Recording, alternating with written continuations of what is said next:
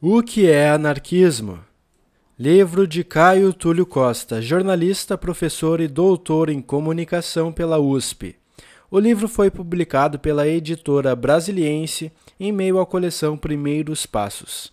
Para prestigiar os conhecimentos do autor, confira o link na descrição deste podcast no qual você pode adquirir a obra. Eu sou Alisson Augusto e você está no podcast Narração Filosófica. No livro de hoje, seremos introduzidos à história do anarquismo clássico e seremos confrontados com a tese mais comum quando o objeto é definir anarquia. Afinal, seria uma sociedade anárquica necessariamente uma sociedade desordenada, caótica, bagunçada e sem qualquer norte em direção ao futuro? Ao longo do livro, Caio Túlio Costa nos mostra que este senso comum se distancia do que, em grego, significa o termo anarcos, que nos remete simplesmente à ideia de não governo, de inexistência de autoridade centralizada.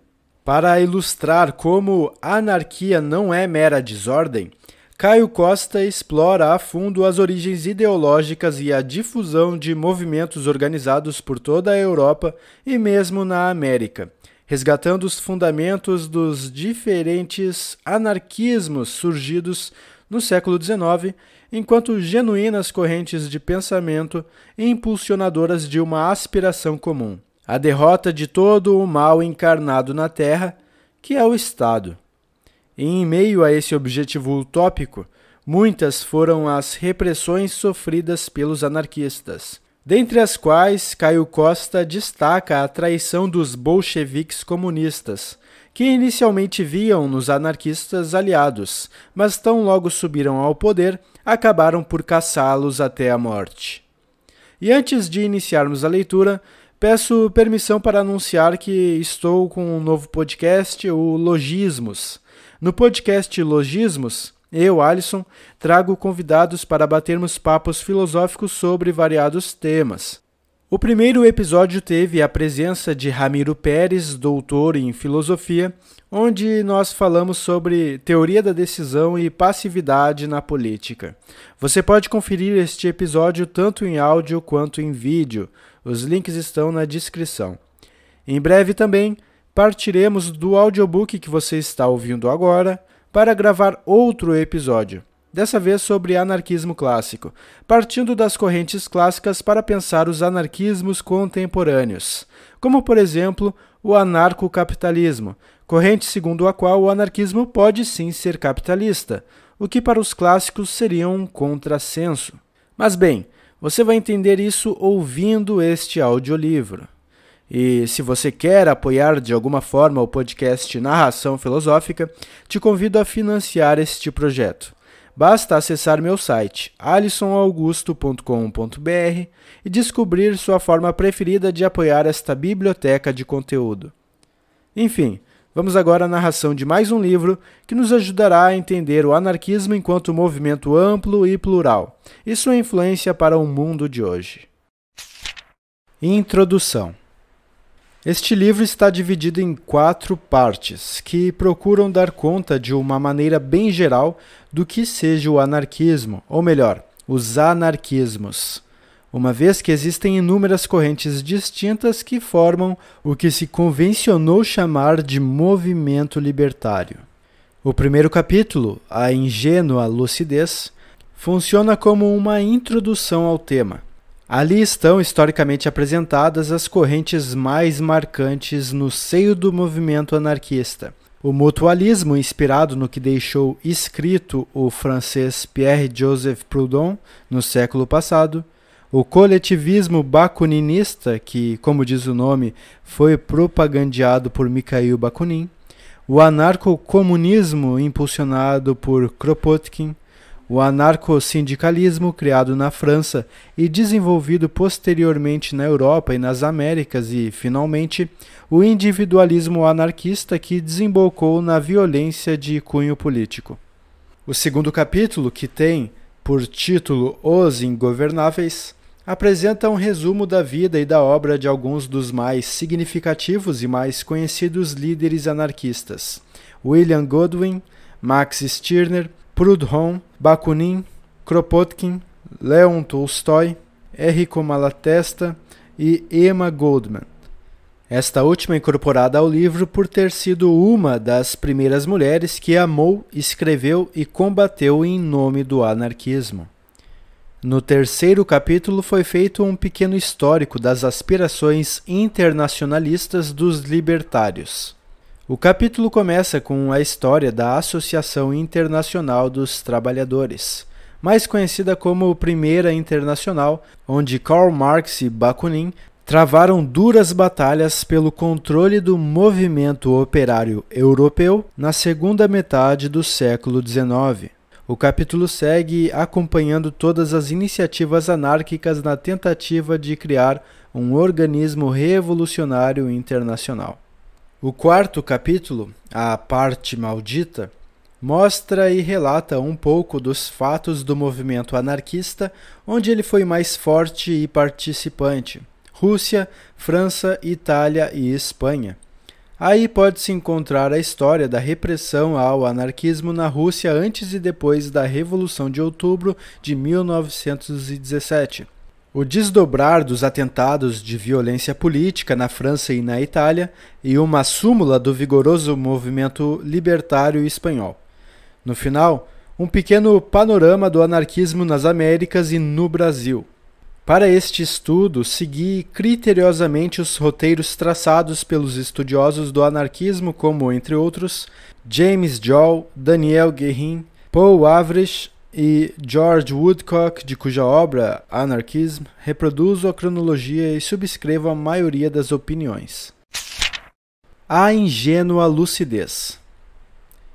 Richard Wagner, além de combater nas barricadas de Dresden ao lado de Bakunin, compôs uma peça grandiosa, O Holandês Voador, música do cataclisma, apocalíptica. Os metais vibram com uma intensidade extraordinária. O som arrebata os ouvidos, é quase o fim do mundo ou o começo. O ainda jovem idealista Mikhail Alexandrovich Bakunin ao passar em 1849 por Dresden, conheceu Wagner e apaixonou-se pelo holandês voador. Foi quando cruzou também com a música de Beethoven, prometendo, após a Revolução, quando nada mais restasse em pé, salvar a partitura da Nona Sinfonia em troca de sua vida, se fosse o caso. Esta paixão de Bakunin pela música grandiosa, pelo espectro do caos, da destruição, onde as imagens se confundem e reviram céus e terra engolindo a vida, a natureza e os homens, estendeu-se por toda a sua existência. Não foi gratuitamente que ele mesmo sentenciou a criatividade do caos, pois a paixão pela destruição, em seu próprio dizer, também é uma paixão criadora. No sentido comum, a anarquia sempre foi o caos, a desordem. A palavra transformou-se em sinônimo de bagunça e os cronistas e historiadores de hoje jamais lograram repor o significado veraz de um passado glorioso e, no mínimo, construtivo. Por paradoxal que pareça, anarquia não é bagunça, muito menos ordem. Mas não é com apenas uma pequena dose de purgante que se limpam quase dois séculos de distorções acumuladas na cabeça dos homens e alimentadas dia a dia. Também, não há dúvida, foram os próprios anarquistas a colaborar para a imagem que se faz deles.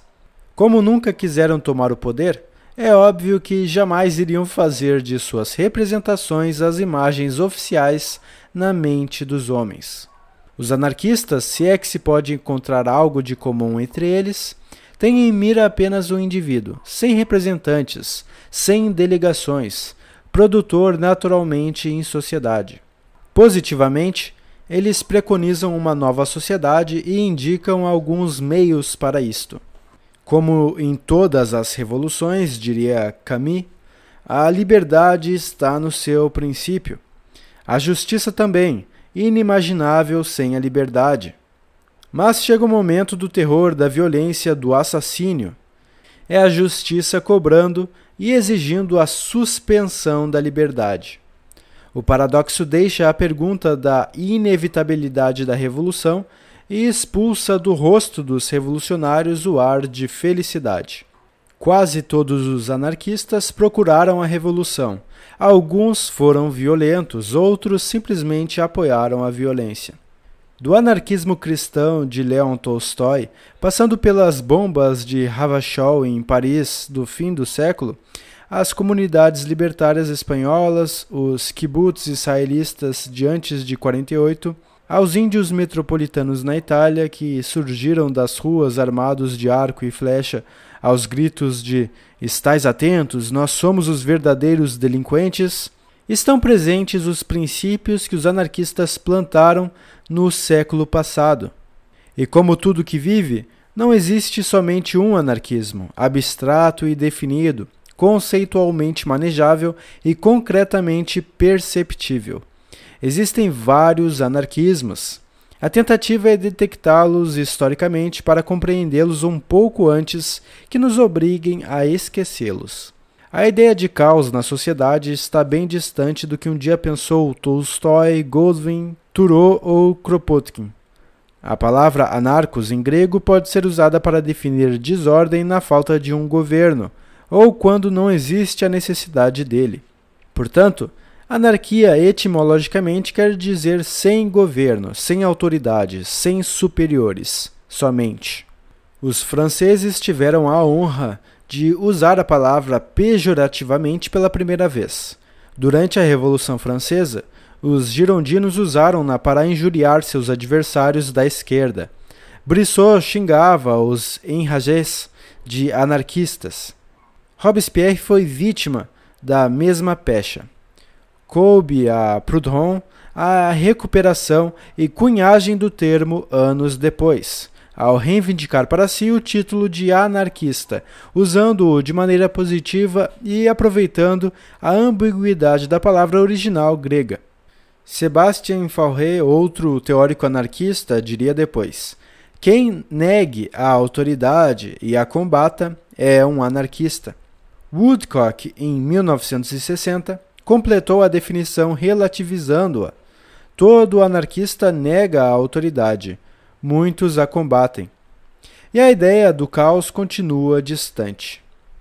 Oferecendo um exemplo mais próximo, numa volta à história com olhos mais complacentes, Noam Chomsky lembra numa entrevista que os anarquistas sempre se referiram favoravelmente ao ideal da democracia jeffersoniana Thomas Jefferson, presidente dos Estados Unidos de 1801 a 1809, para o qual o melhor governo é o que governa menos. Chomsky adiciona ainda a observação de Henry David Thoreau, para quem o melhor governo é o que não governa em absoluto.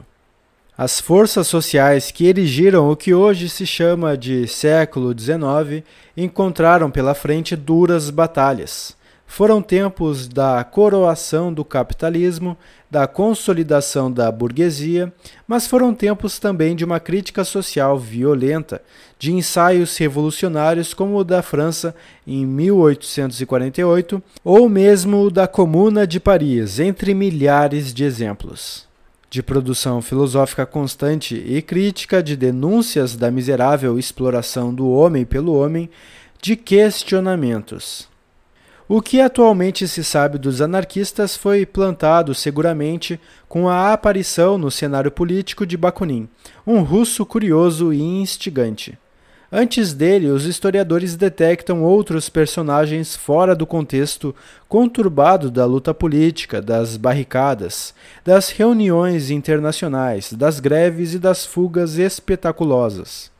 William Godwin, Thoreau ou Max Stirner, por exemplo, desenvolveram seus projetos a parte do movimento dito anarquista, frutos apenas do espírito do tempo. Os anarquistas sempre estiveram de acordo em relação ao fim último de seus propósitos, divergindo apenas quanto à tática mais convincente para consegui-lo. Os partidários de Tolstói, próximos ao que se pode chamar de anarquismo cristão, não admitiam a violência em nenhuma circunstância. O inglês William Goldwyn esperava determinar mudanças mediante discussões. Proudhon e seus partidários propugnavam a mudança social através da proliferação das organizações cooperativas. Kropotkin aceitava a violência, mas a contragosto, e somente porque a considerava inevitável na revolução, e esta, por sua vez, inevitável na etapa do progresso humano. Bakunin em vários momentos teve dúvidas, mas combateu em barricadas e exaltou o caráter sanguinário da insurreição camponesa. Constrito chegou a dizer que as revoluções cruéis são necessárias, única e exclusivamente por causa da estupidez humana. Mas a crueldade seria sempre um mal, um mal monstruoso e um grande desastre. Todos os anarquistas concordam que o homem possui, por natureza, todos os atributos necessários para viver em liberdade e concórdia social. Não acreditam que o homem seja bom por natureza, mas estão convencidos de que o seja por natureza social. A isto Proudhon dá o nome de imanente senso humano de justiça. Kropotkin acha que uma sociedade livre seria uma sociedade natural. Godwin raciocina no sentido de que, se o homem é por natureza capaz de viver em uma sociedade livre, é evidente que aqueles que tentarem impor leis serão os verdadeiros inimigos da sociedade. Neste caso, o anarquista, ao contrário do emérito destruidor, seria o regenerador que vai restabelecer o equilíbrio necessário à sociedade. Quem fala em equilíbrio não pensa em caos. Vários anarquistas foram contra as ideias dos socialistas utópicos porque a sociedade utópica é concebida como perfeita e tudo que é perfeito cessaria automaticamente de desenvolver-se. Kropotkin observou a impossibilidade de legislar para o futuro. Disse que a única coisa possível era precisar vagamente as tendências essenciais e desembaraçar o caminho para um melhor e mais rápido desenvolvimento. O ódio visceral de todos os anarquistas é contra este leviatã da sociedade moderna, este organismo imenso e todo-poderoso, a síntese da autoridade e da centralização, a espada de Damocles que, pendida sobre a cabeça de cada cidadão, foi paulatinamente conquistando o poder político, econômico e social o Estado. Todos o fulminam com invectivas e adjetivos. Consideram-no seu inimigo. Bakunin enlaça o conceito de Estado com o de Deus e os proclama principais adversários da liberdade humana. Proudhon não cansa de repetir que o governo do homem pelo homem é a servidão, e define dramaticamente o que é ser governado. É ser guardado à vista inspecionado, espionado, dirigido, legislado, regulamentado, parqueado, endoctrinado, predicado, controlado, calculado, apreciado, censurado, comandado por seres que não têm nem o título, nem a ciência, nem a virtude. Ser governado é ser a cada operação, a cada transação, a cada movimento, notado, registrado, recenseado, tarifado, selado, medido, cotado, avaliado, patenteado, licenciado, autorizado, rotulado, admoestado, impedido, reformado, reenviado, corrigido. É, sob o pretexto da utilidade pública e em nome do interesse geral, ser submetido à contribuição utilizado, resgatado, explorado, monopolizado, extorquido, pressionado, mistificado, roubado. E depois, a menor resistência à primeira palavra de queixa, reprimido, multado, vilipendiado, vexado, acossado, maltratado, espancado, desarmado, garroteado, aprisionado, fuzilado, metralhado, julgado, condenado, deportado, sacrificado, vendido, traído e, no máximo grau, jogado, ridicularizado, ultrajado, desonrado. Eis o governo, eis a sua justiça, eis a sua moral. Ó oh, personalidade humana! Como foi possível deixar-te afundar durante 60 séculos nesta abjeção? Proudhon esqueceu-se de acrescentar: torturado. Também pudera esta atribuição o Estado sofisticou apenas neste século. Para Stirner, todo Estado é uma tirania. Para Bakunin, é uma abstração devoradora da vida popular, um imenso cemitério. Para Malatesta, o governo rouba, destrói e paralisa pelos seus métodos de ação. E os anarquistas não fizeram mais até hoje do que combater o Estado, o governo, a autoridade. Certo, todos hão de convir. Jamais se encontrará na história do anarquismo, se olhada desde o ponto de vista oficial, uma vitória duradoura. A observação de Susan Sontag, ensaísta norte-americana, acerca das revoluções nos países capitalistas do Ocidente encaixa-se como uma luva para as revoluções que os libertários impulsionaram. Parecem quase sempre ser expressamente planejadas para nunca triunfar. As comunidades falharam e continuam falhando. As barricadas não vingaram e o próprio internacionalismo nunca encontrou um organismo à altura das aspirações dos que o planejaram. A Revolução Espanhola de 1936, quando a Confederação Nacional do Trabalho contava com nada menos do que um milhão de militantes anarcossindicalistas, foi pisoteada e sufocada por Francisco Franco em 39, com o apoio dos nazifascistas. Anarquismo, grosso modo, talvez possa significar também comunidades federadas e autônomas. Por isto, os anarquistas criticaram, em primeiro lugar, a democracia burguesa que criou e garantiu a existência permanente de uma aristocracia governamental, nunca deixaram de denunciar o sufrágio universal, apesar de Proudhon ter sido eleito deputado à Assembleia Francesa em junho de 1848. Rejeitaram categoricamente a participação política e boicotaram as urnas. Afirmaram fundamentalmente, e aqui vai uma conceituação-chave para entendê-los, que a prioridade na luta de classes estaria no campo econômico e não rejeitaram a política, mas sim a política burguesa profetizaram o fracasso do comunismo de Estado e denunciaram o autoritarismo presente em Marx quando o combateram dentro da sua organização, a Primeira Internacional, e levaram a melhor.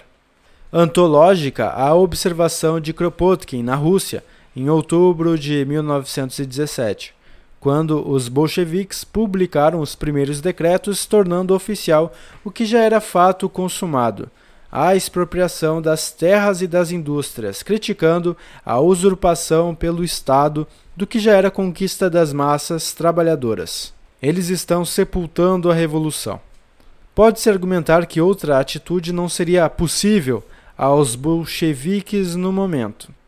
Mas tanto Kropotkin como os outros anarquistas foram até a morte contrários à tomada do poder, à tomada do Estado. Em carta a Lenin, três anos depois, Kropotkin deixaria novamente transparecer seus receios pela sorte da Revolução Russa e temia que a palavra socialismo se transformasse num anátema por força e obra do governo soviético.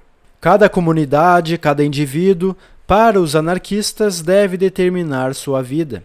As minorias têm todo o direito de discordar e fazer diferentemente. O homem precisa ser livre. Ingenuidade? Talvez.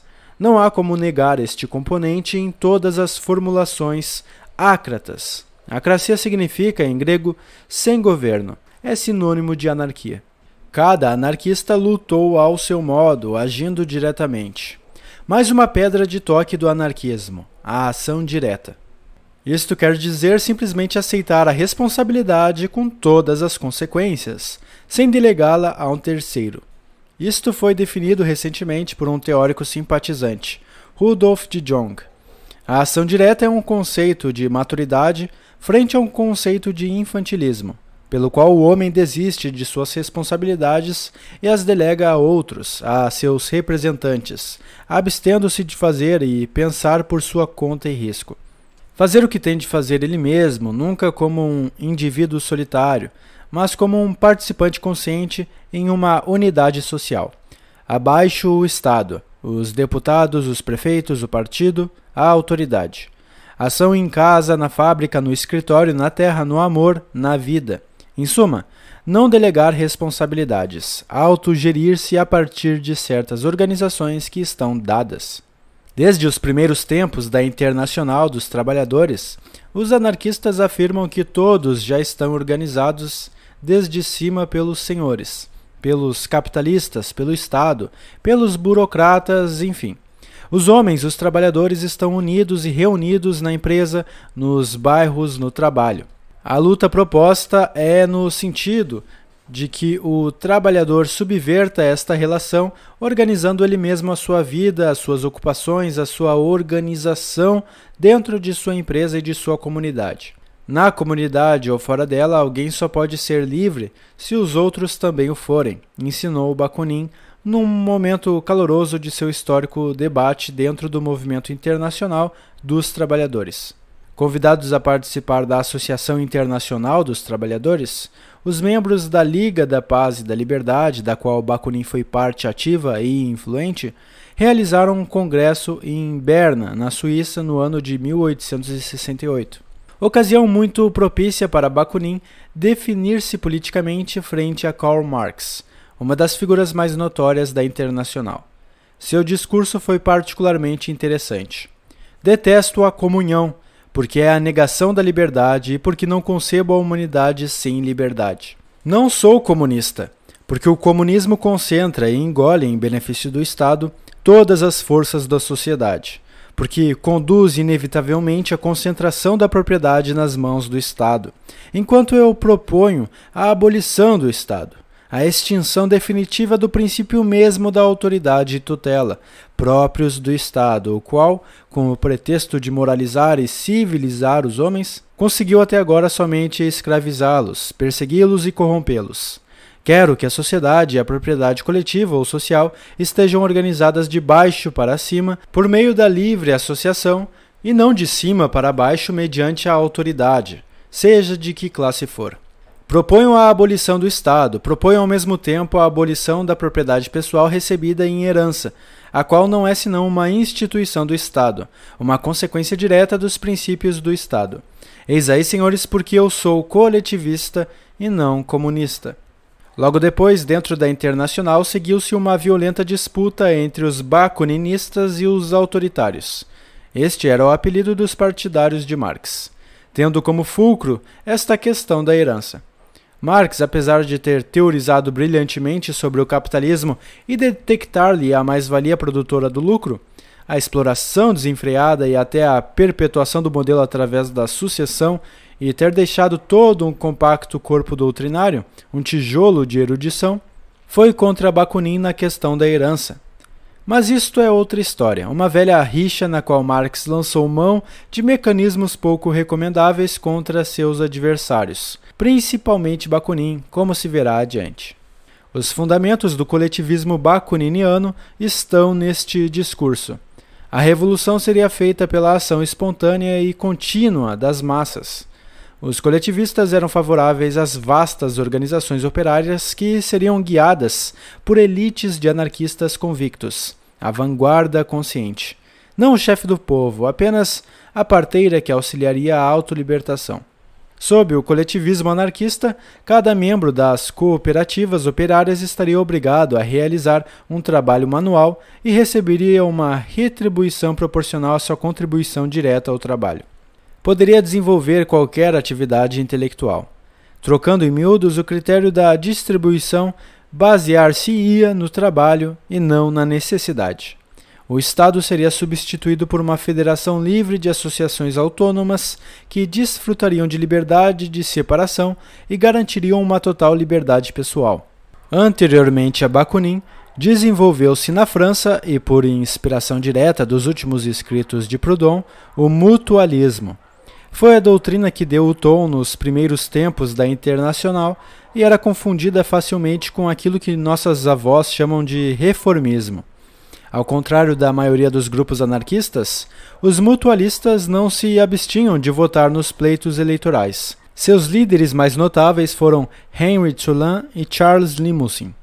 Tiveram muita influência nas organizações de orientação cooperativa e o movimento era de caráter não político. Seu principal órgão de ideias foi o La Tribune Ouvrière, fechado em 1865 eram conhecidos pelo seu ferrenho anticlericalismo e contrários a qualquer atividade clandestina, Esta muito ao gosto de Bakunin, que fundou várias organizações tão secretas que, de muitas, nem seus discípulos mais fiéis ouviram falar.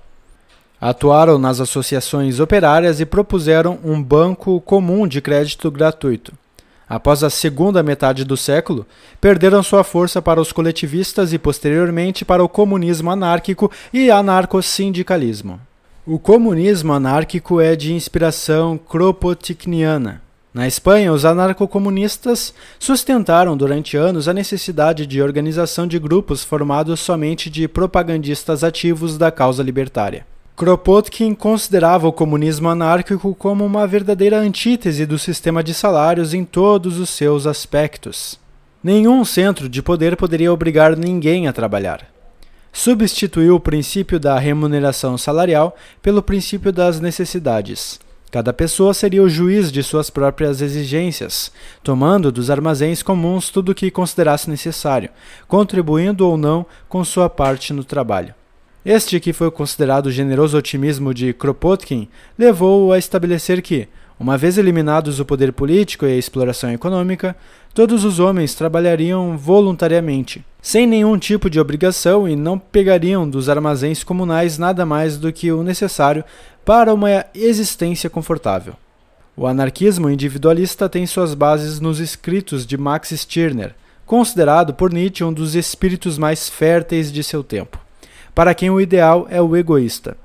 O homem que se realiza a si mesmo em conflito com a coletividade e com os outros indivíduos, que não foge do uso de nenhum meio na luta de qualquer um contra todos, que desapiadadamente avalia qualquer coisa do ponto de vista do seu bem e que, tendo proclamado a sua soberania, pode formar com outros indivíduos que pensam como ele uma união de egoístas, sem normas nem regras, para providenciar as questões de interesse comum. Max Stirner publicou O Único e Sua Propriedade em 1843. Seus herdeiros políticos, muitos historiadores acrescentam ao individualismo anarquista a influência de Sergei Nechaev, como se verá no próximo capítulo, procuraram destruir totalmente os valores aceitos pela sociedade burguesa, políticos, morais e culturais. Exigiam a libertação total da pessoa humana dos elos da sociedade organizada baseavam-se na convicção de que a liberação, antes de ser coletiva e material, tinha de ser individual e mental. Esta purificação, como observa De Jong, pode-se buscar atualmente por meios pacíficos. O vegetarianismo, o esperanto, o naturalismo, o espiritismo, a yoga, as tendências orientalistas. Ou por meios violentos, como no final do século passado, atentados e sacrifícios pessoais, a prova definitiva da pureza revolucionária ou de desespero. Quanto ao terror moderno, não se pode dizer que seja de inspiração anarquista ou que tenha traços stirnerianos. As Brigadas Vermelhas ou Bader-Meinhof, por exemplo, fundam-se num modelo militarista e centralizado e apesar da semelhança com os atentados praticados ao grito de Viva a Anarquia do século passado e começo deste, não há nada que possa afirmar categoricamente sua vinculação explícita com os ideais libertários defendidos pelos anarquistas. Neste século, enquanto o anarquismo individualista conformou-se com uma radical crítica teórica da sociedade burguesa, ou levou a ação individual, tanto a terrorista do início de 1900 quanto a intimista, os outros anarquismos comunitários, coletivistas, comunistas, etc., desembocaram no anarco-sindicalismo, a expressão mais forte e massiva que encontrou o anarquismo em geral. Para os anarcossindicalistas, a greve geral seria o supremo instrumento estratégico revolucionário. Concebiam a sociedade formada de produtores de um lado e parasitas do outro. O sindicato unia estes produtores com uma única finalidade, a luta, o anarco-sindicalismo apareceu depois da organização, na França, dos sindicats, a versão francesa do trade unionismo inglês.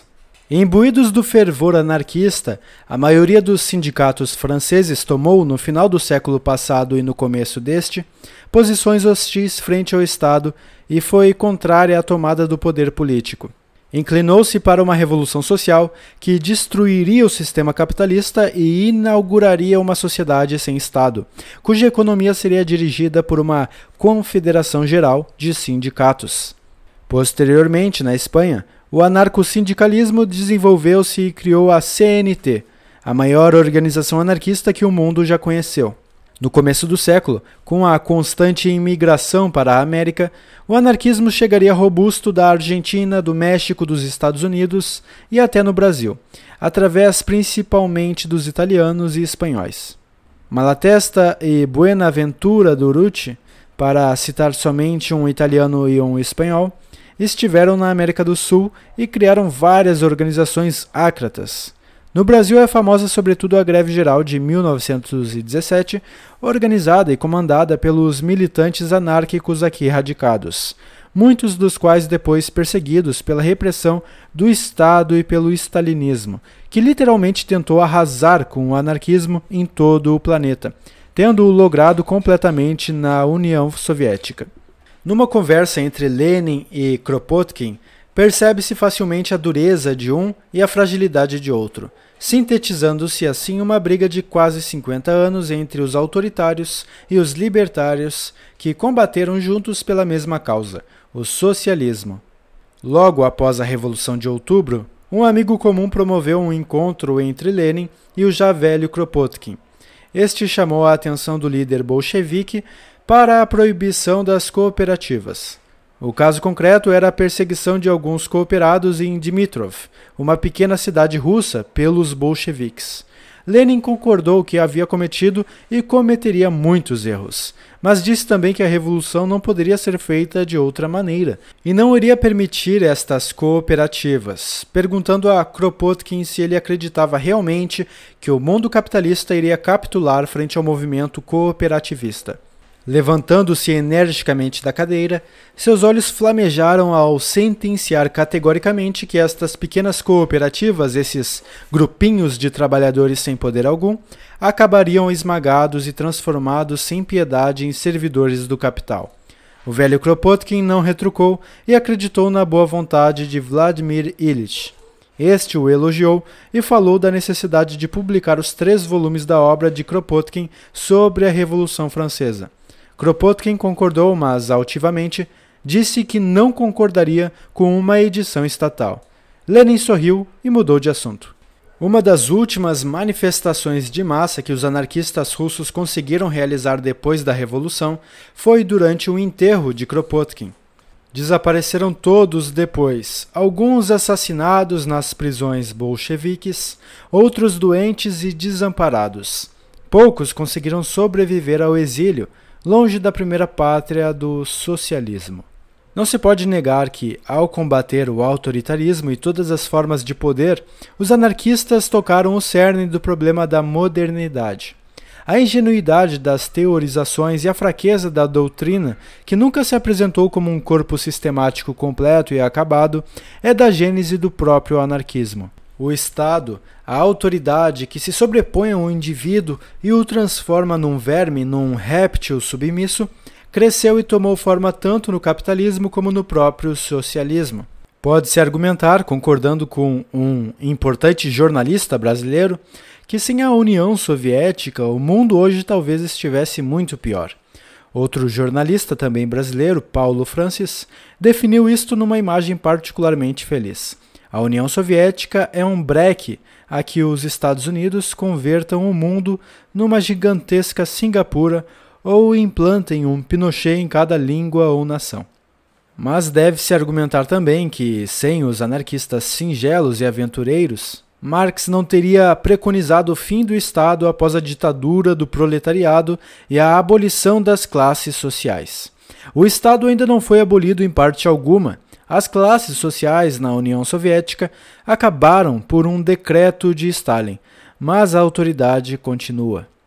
E o anarquismo, esta paradoxal mescla de positivismo com idealismo, não conseguiu jamais formar um organismo aglutinador e impulsionador de seus objetivos.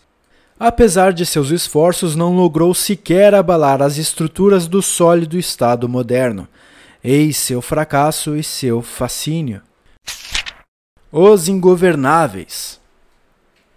Em 20 de novembro de 1977, matou-se aos 63 anos Luiz Mercier Vega, ou Santiago Parene, ou Charles Bridell. Dedicou toda a sua existência à pesquisa histórica do anarquismo, o qual, para ele, surgia da vontade de conhecer-se e conhecer a sociedade em que se vive para, com os outros, chegar a ser dono de seu próprio destino para que a sociedade seja uma comunidade livre e fraterna de seres livres. Dizia que o anarquismo não é uma repetição, uma autojustificação, uma ideologia, mas uma pergunta, uma inquietação, uma curiosidade. Que o anarquismo não são as querelas de grupos e organizações em torno da verdade ou da linha correta, mas uma atenção permanente aos problemas sociais, às manifestações de rebeldia, aos mecanismos de poder e às resistências aos mesmos. Num de seus últimos artigos, citou uma frase de Emily Henry: Uma vontade que chega até ao suicídio pode engendrar afetos definitivos e sem esperança. Morreu de lucidez, disseram os amigos. Boa parte da produção dos teóricos e militantes anarquistas revelam esta atenção permanente aos problemas sociais, uma desconsolada e paradoxal desesperança, uma busca incessante de mecanismos de resistência ao poder em todos os seus matizes. Não seria arriscado concordar com George Woodcock quando afirma a procura que os anarquistas empreenderam de um equilíbrio entre a necessidade de uma geral solidariedade humana e os direitos do indivíduo livre. Os fundamentos desta busca podem ser encontrados no que alguns pensadores, ligados uns diretamente, outros fraternalmente, ao movimento anarquista deixaram escrito ou fizeram na prática. William Godwin nunca se definiu como um anarquista, mas sem dúvida exerceu notável influência entre os militantes ácratas do século XIX. Proudhon e Bakunin pouco ouviram falar dele, mas Kropotkin leu a sua obra mais conhecida. Godwin via a sociedade como um fenômeno que se desenvolve naturalmente. Filiou-se à tradição iluminista quando deu à educação a função de verdadeira chave da liberdade repeliu de fato todo o sistema social dependente de um governo. Formulou uma sociedade simplificada e descentralizada, com um mínimo decrescente de autoridade. Negou a validade de todos os governos e afirmou que o homem moral não teria nada a repartir com o Estado. No ápice de seus projetos sociais, esboçou uma rede de paróquias independentes, comunidades, sem ninguém a governá-las, como estrutura ideal de base para uma sociedade libertária. Sobre sua cabeça, infelizmente, pairou o Estado inglês. Godwin teorizou sobre ele e recomendou que o aceitassem como um mal necessário. Na medida mínima indispensável e observassem atentamente que, em consequência da gradual iluminação da mente humana, aquele mínimo poderia ser futuramente reduzido. Os historiadores dão-no como um filósofo político, um intérprete fiel dos enciclopedistas franceses e autor da primeira e mais completa exposição dos princípios anarquistas em Political Justice. Permaneceu desconhecido fora da Inglaterra pelo menos até que Stirner desenvolvesse suas ideias. Max Stirner era alemão. Seu verdadeiro nome foi Johann Caspar Schmidt. Recebeu dos historiadores o epíteto de O Egoísta. Muitos aspectos de sua obra ainda continuam obscuros e carecem de um estudo mais profundo e sistemático. Escreveu entre 1840 e 50 o livro que deu as bases ao individualismo anarquista do século XIX. Negou todo o absoluto e todas as instituições, baseando-se unicamente na incondicional soberania do indivíduo humano. Negou todas as leis naturais e uma humanidade comum. Se para Godwin o princípio supremo era a razão, para Stirner era a vontade e os instintos. Foi radicalmente contra a realidade dos conceitos abstratos e generalizantes como homem e humanidade. Para ele, o indivíduo humano era a única coisa de que se podia ter um conhecimento seguro, e cada indivíduo era único. Aconselhou cada pessoa que cultivasse essa singularidade, sua unicidade. O eu seria a única lei. Não existiriam direitos, somente o eu em luta contra o resto da humanidade do mundo. A única regra de conduta para o indivíduo realizar-se a si mesmo seria sua necessidade, seus desejos. A liberdade para Stirner esteve em segundo plano respeito à singularidade e originalidade do indivíduo. Escreveu em O Único e a sua propriedade. Ser livre é uma coisa que não posso verdadeiramente querer, porque a liberdade não posso fazê-la, não posso criá-la. Posso somente desejá-la, aspirar a esta que permanece um ideal, um fantasma. A cada momento a realidade escava sulcos profundos na minha carne, mas eu permaneço. Propôs formalmente a destruição da sociedade humana para transformá-la numa propriedade e formar em seu lugar uma união dos egoístas, sem Estado de qualquer espécie, claro, pois este seria a negação da vontade individual. Não concebeu este mundo da nova ordem egoística como reino da rapinagem universal e do perpétuo massacre. Nunca. O indivíduo não deveria, em hipótese nenhuma, exercitar seu poder sobre o outro. Além disso, como único, ninguém teria nada em comum com o outro. Partidos não existiriam. Cada indivíduo teria liberdade para unir-se a alguém e livremente separar-se. Detalhes sobre a forma de organização social dos egoístas Stirner não deixou, mas afirmou que este tal mundo não poderia realizar-se sem luta. Enquanto existisse o Estado, o egoísta deveria combatê-lo com tudo que tivesse à mão, com todos os meios disponíveis. Para os historiadores, Stirner antecipa a ideia da insurreição espontânea das massas, desenvolvida depois pelos anarquistas. Como Albert Camus, ele negou a revolução e exaltou a rebelião. Foi um sucesso escandaloso e influenciou militantes políticos, escritores e artistas. O século XIX, sem dúvida, seria outro sem ele. Pierre-Joseph Proudhon é mais conhecido hoje pelo que Marx disse dele do que realmente pelo que escreveu e fez. Qualquer militante liberal ou de esquerda com certeza leu ou tem na estante A Miséria da Filosofia, mas não leu nem tem na estante O Sistema das Contradições Econômicas ou Filosofia da Miséria, de Proudhon. Este mesmo militante jamais imaginou que o ataque que Marx dirigiu a Proudhon tivesse sido extremamente pessoal e carecesse de uma fundamentação filosófica maior.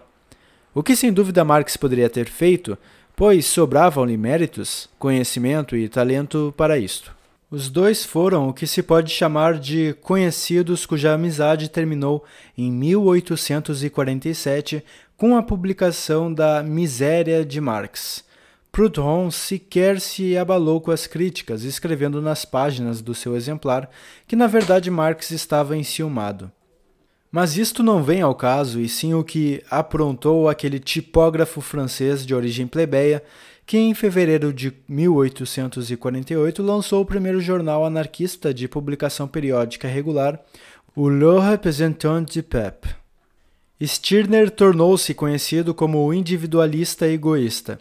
Proudhon também foi um individualista, mas seus comentadores taxam-no de individualista social. Homem dos paradoxos, também é conhecido como um aficionado do pensamento antinômico. Ao mesmo tempo em que definiu o povo como um ser coletivo, infalível e divino, execrou-o como plebe ignorante. Stirner considerou o indivíduo tudo e a sociedade sua inimiga. Para Proudhon, o indivíduo seria justamente o ponto de partida e a meta última dos esforços humanos. A sociedade representaria a matriz na qual a personalidade de cada homem deveria encontrar a sua função e realização.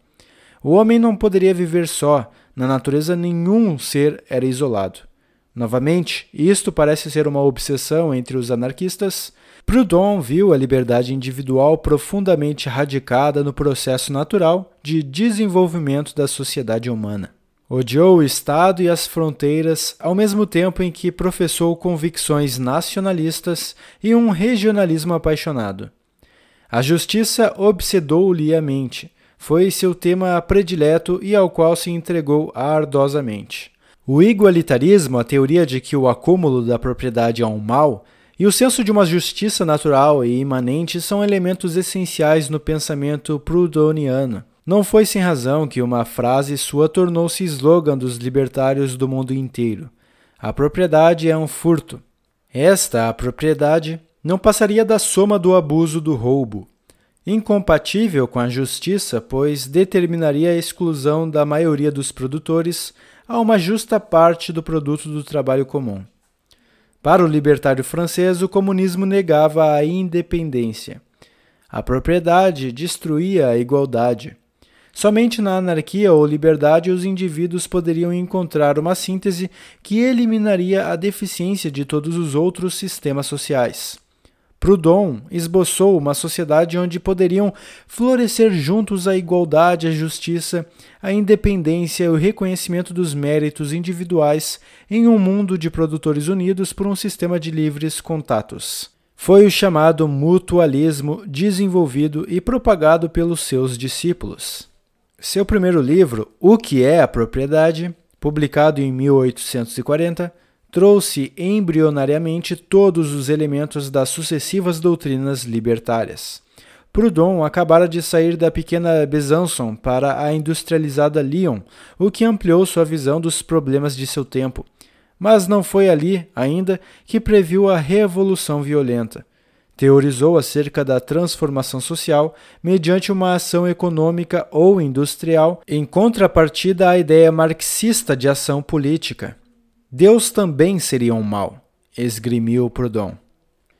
Na convidativa Paris de 1848, foi às barricadas, participou do assalto à Tuileries, entregando-se de coração à insurreição, sonho, combate, festa e decepção de tantos revolucionários. Após seu fracasso, disse ter sido uma revolução sem ideia pois a vitória viria mais da debilidade da monarquia que da força da revolução. Em junho de 1848, com o apoio de 37 mil eleitores, o poeta Charles Baudelaire foi um deles.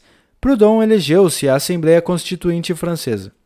Usou a tribuna para denunciar a propriedade. Cavaignac fechou seu jornal.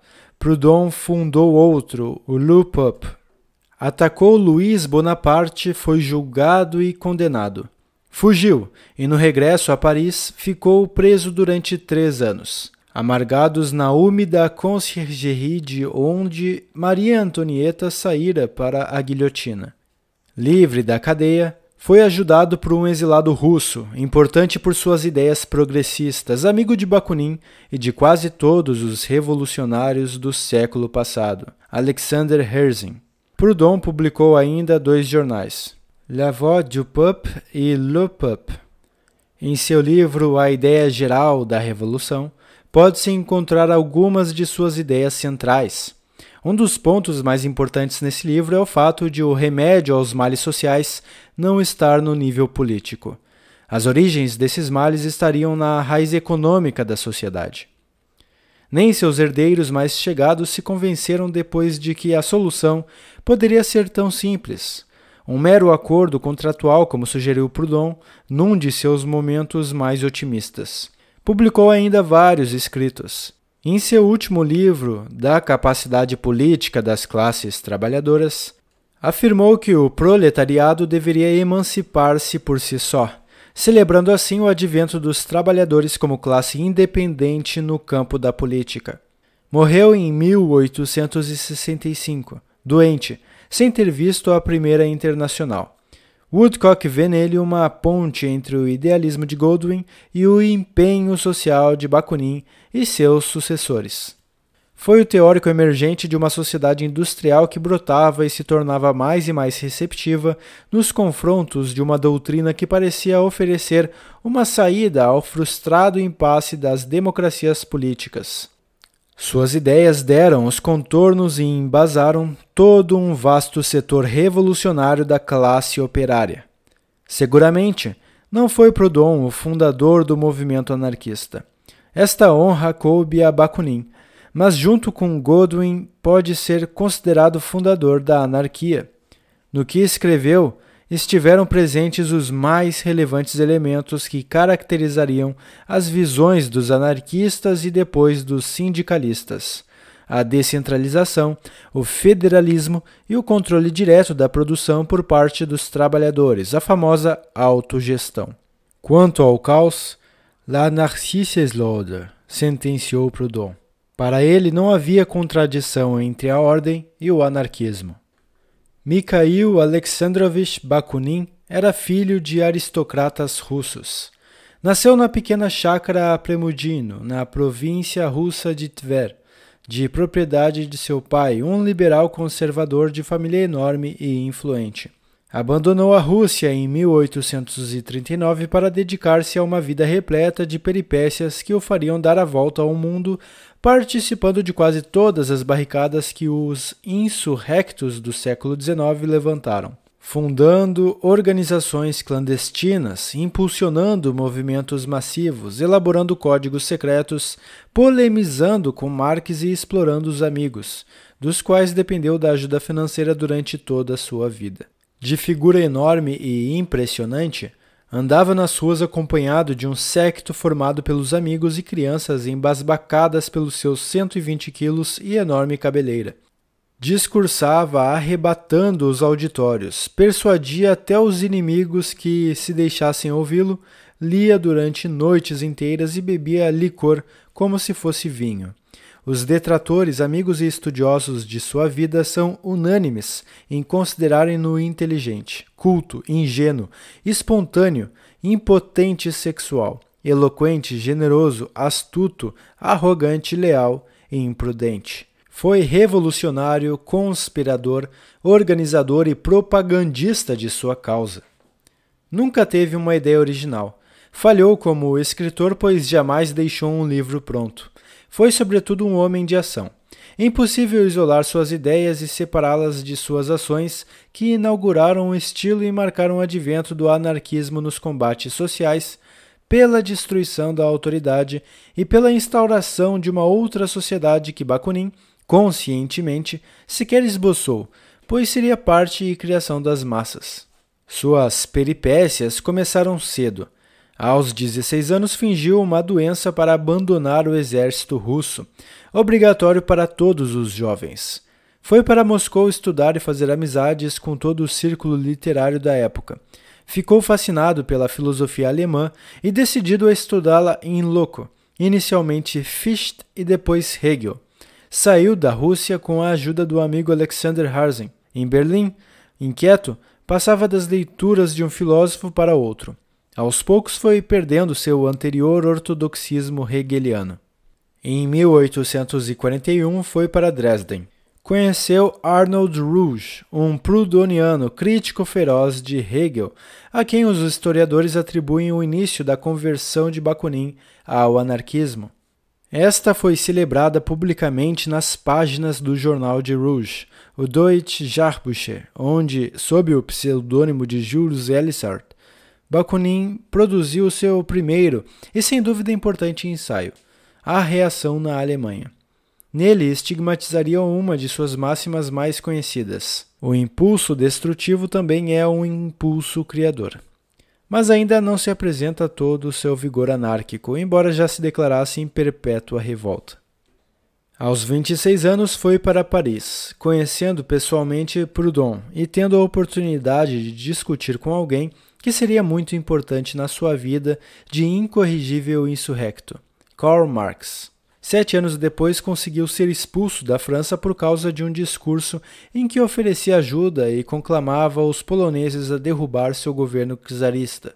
Voltou em fevereiro de 1848 e foram as revoluções deste ano que fizeram crescer sua fama em toda a Europa. Em abril foi detido em Berlim de passagem rumo às conspirações na Polônia. Escreveu artigos breves e ensaios nesta época.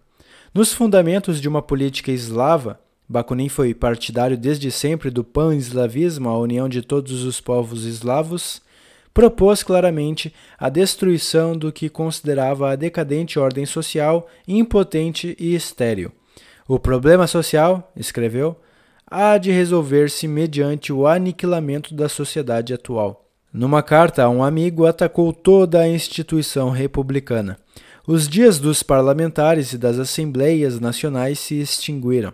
Quem quer que coloque cruamente a questão deverá confessar que não encontrou utilidade nenhuma nestas fórmulas anacrônicas. Não creio na Constituição nem nas leis. A mais perfeita Constituição não conseguiria satisfazer-me. Necessitamos algo diferente: inspiração, vida, um mundo sem leis e, portanto, livre. Acreditou na perfeição das instituições humanas e na bondade natural do homem. Estas virtudes, entretanto, estavam corrompidas e somente o ato inicial da revolução violenta as libertariam. Considerava o campesinato russo a encarnação dessas virtudes e dava-lhe o papel virtuoso de deflagrador e carro-chefe do movimento pela redenção da Europa. Muito perto das convicções prudonianas, mais tarde definiria seu socialismo desejando que novamente se proclamassem os princípios da Revolução Francesa, onde cada homem teria os meios materiais e morais para desenvolver toda a sua humanidade. Princípios traduzidos da seguinte maneira: que se organizasse a sociedade de modo tal que cada indivíduo, homem ou mulher, como Louise Michel e Emma Goldman, precursoras das reivindicações que hoje se chamam de feministas, Bakunin também se preocupava com as mulheres por quem nutria um profundo respeito. Encontrasse ao nascer possibilidades iguais para o desenvolvimento das suas diferentes faculdades manuais ou mentais para sua melhor utilização no trabalho, organizando uma sociedade que tornasse impossível a exploração de um pelo outro permitindo que cada um participasse da riqueza desta sociedade somente na medida em que, com seu trabalho, tivesse contribuído para produzi-la. Como foi dito no primeiro capítulo, mais tarde Kropotkin discordou do mestre Bakunin, modelando o socialismo anarquista diferentemente.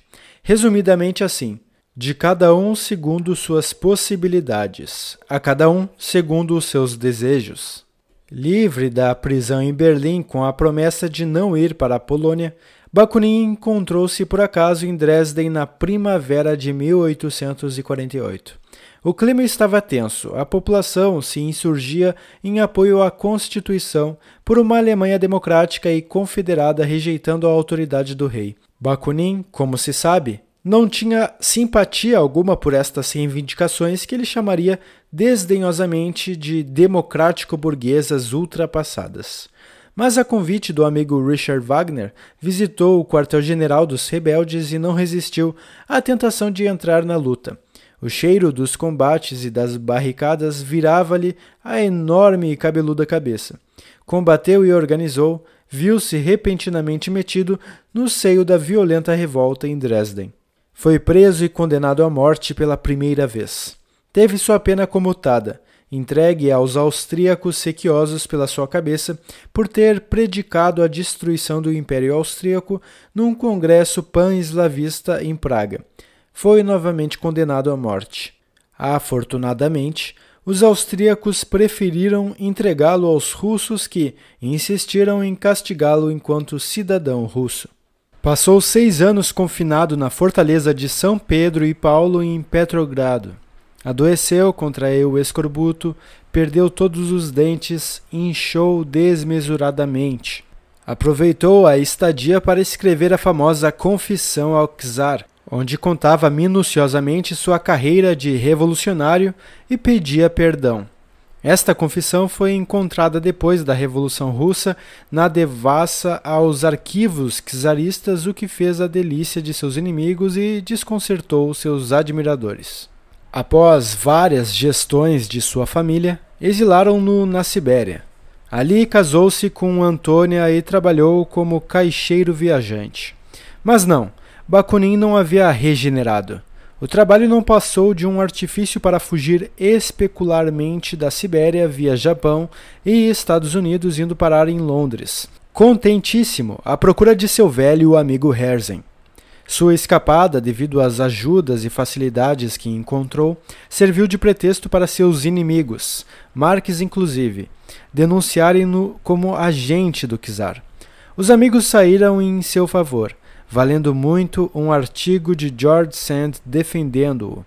Mas entre os exilados e revolucionários russos, seu prestígio sempre foi enorme. Escreveu regularmente no órgão oficial de oposição dos exilados russos, The Bell, distribuído na Rússia e editado na Inglaterra, sob o comando de Herzen e Ogarev. Mas logo depois divergiu destes e foi embora da Inglaterra. Nada havia mudado em seu modo de pensar. Continuava fervorosamente a favor da libertação dos poloneses e pela federação dos eslavos, cujo coroamento e condição estaria na Revolução Social Após mais uma tentativa frustrada de participação na insurreição polonesa, Bakunin resolveu mudar de ares e escolheu a bela Florença, na Itália, para morar e sediar suas ações durante 1864, o primeiro ano da Associação Internacional dos Trabalhadores. Mas não foi em Florença que Bakunin encontrou seus primeiros discípulos. Foi em Nápoles, ao sul da Itália, Giuseppe Fanelli, Saverio Friscia e Alberto Tucci. Na Itália, seu ímpeto destrutivo iria influenciar decisivamente a política italiana. Bakunin chegou quando um dos grandes precursores da unidade italiana, Giuseppe Mazzini, começou a perder sua ascendência sobre os jovens. As características do país, não ter aristocracia operária, possuir um campesinato numeroso, eram as condições ideais para desenvolver suas ideias de revolução social, ao contrário de Marx, que achava possível a revolução somente nos países industrializados. Recrutou seguidores em meio aos prudonianos que achavam viável a cooperação entre artesãos e camponeses. Em Nápoles, fundou oficialmente a primeira das suas incríveis sociedades secretas, a Fraternidade Internacional. Seu programa combatia qualquer tipo de autoridade, o Estado e a religião. Propugnava pelo federalismo e autonomia comunal. Aceitava o socialismo e afirmava que a revolução social não poderia fiar-se nos meios pacíficos. A estrutura sobre a qual se montou a sua fraternidade parecia fazer piada às mais legítimas aspirações libertárias. Rígida hierarquia e uma férrea disciplina interna no seu topo estaria a família internacional, uma aristocracia de militantes com passado glorioso que teria o mérito de formular os planos estratégicos da revolução. Na base estaria a família nacional, cujos membros prestariam um juramento de incondicional obediência à junta nacional. Não existem indícios de participação massiva nesta sua primeira organização, apesar de Bakunin por várias vezes ter afirmado o contrário. Em 1867, Bakunin mudou-se para a Suíça, onde exerceu considerável influência entre os relojoeiros artesãos da região montanhosa do Jura, perto da fronteira da França. Ali aumentou também sua fé no potencial revolucionário da Rússia, Itália e Espanha, o que o animou a montar na Suíça um verdadeiro centro de encontros, conjuras, intrigas e projetos conspirativos. Participou em Genebra do Congresso da Liga da Paz e da Liberdade, organização onde Giuseppe Garibaldi teve muita influência. Mas era uma organização liberal demais para o temperamento de Bakunin, e dela não tardou a demitir-se para somar seus esforços à Associação Internacional dos Trabalhadores, na qual teve participação decisiva, como se verá no próximo capítulo. Por ora, é bom que se saiba que fundou também a sua Aliança Internacional da Democracia Socialista com o objetivo de, com ela, atuar exatamente dentro da primeira internacional, mas seria guiada, sem dúvida, pela Fraternidade Internacional. No programa da Aliança Bakuninista, entre outras coisas, constava o desejo de total e definitiva abolição das classes sociais a proposta de igualdade política, econômica e social para os dois sexos. Para isto propunha, como tática primeira, a abolição da herança. A aliança foi controlada de um escritório central em Genebra, residência de Bakunin, e teve vida própria, fundando seções em Barcelona, Madrid, Lyon, Marsella, Nápoles e na Sicília. Por esta época, Bakunin viveu um episódio que marcou profundamente sua vida e foi tema de controvérsia para os historiadores e teóricos do anarquismo. Na primavera de 1869, desembarcou em Genebra Sergei Natiev, estudante da Universidade de Moscou. Procurou Bakunin e contou-lhe como heroicamente havia escapado da fortaleza de São Pedro e Paulo. O que em parte era mentira, pois Natiev tinha sido apenas perseguido pela polícia por causa de suas atividades políticas na universidade. O jovem acrescentou sua condição de delegado de um comitê revolucionário que controlava uma rede de organizações clandestinas em toda a Rússia. Bakunin acreditou piamente na conversa do rapaz, mas não deixou por menos. E imediatamente matriculou Natchev, agente da seção russa de uma tal Aliança Revolucionária Mundial, e deu-lhe um papel com sua assinatura, onde Natchev vinha inscrito sob o número 2771. Jamais, nem antes nem depois deste caso, ouviu-se falar em semelhante organização. O episódio Netchev não teria maior repercussão não fossem as características do moço. Fanatismo nihilista, uma total falta de compaixão e calor humano, uma amoralidade calculada, uma visão do homem e da mulher apenas como instrumentos para a causa revolucionária e inúmeras justificativas para o assassinato, o furto e a chantagem que ele mesmo praticava. Vários especialistas em história do anarquismo, James Joel, George Woodcock e mesmo competente biógrafo de Bakunin, uh, Carl, comentam a influência maléfica de Natiev sobre a personalidade de Bakunin. Woodcock insinua um latente fascínio homossexual escudado na conhecida impotência sexual de Bakunin. Os dois, Bakunin e Natiev, escreveram vários opúsculos, ou melhor, Natchev escreveu e assinou também com o prestigioso nome de Bakunin. Entre os escritos que levam as duas assinaturas estão o Catecismo do Revolucionário e Princípios da Revolução. Nele podem-se encontrar coisas como: Não reconhecemos outra atividade que a ação de extermínio. Admitimos que esta atividade pode manifestar-se de muitas formas: o veneno, o punhal, a corda, etc. Numa contenda como a nossa, a revolução santifica este gênero de procedimento. Realmente, Bakunin nunca havia escrito dessa maneira, mas bastou esta proclamação, escreve James Joel, para introduzir ao anarquismo um elemento que iria marcar a época no final do século: la propagande par le fait. A propaganda pela ação, onde se estimulou a ação violenta pessoal e imediata, como se verá mais adiante. Depois de orientar Bakunin no sentido de não traduzir o Capital de Marx para o russo, Bakunin, que de vez em quando tinha recaídas e decidia ganhar um dinheirinho que não fosse o emprestado dos amigos, resolveu traduzir o livro mais importante de Marx para o russo, recebendo um adiantamento por isto. Natchev tentou namorar a filha de Herzen e roubar um monte de documentos secretos de Bakunin.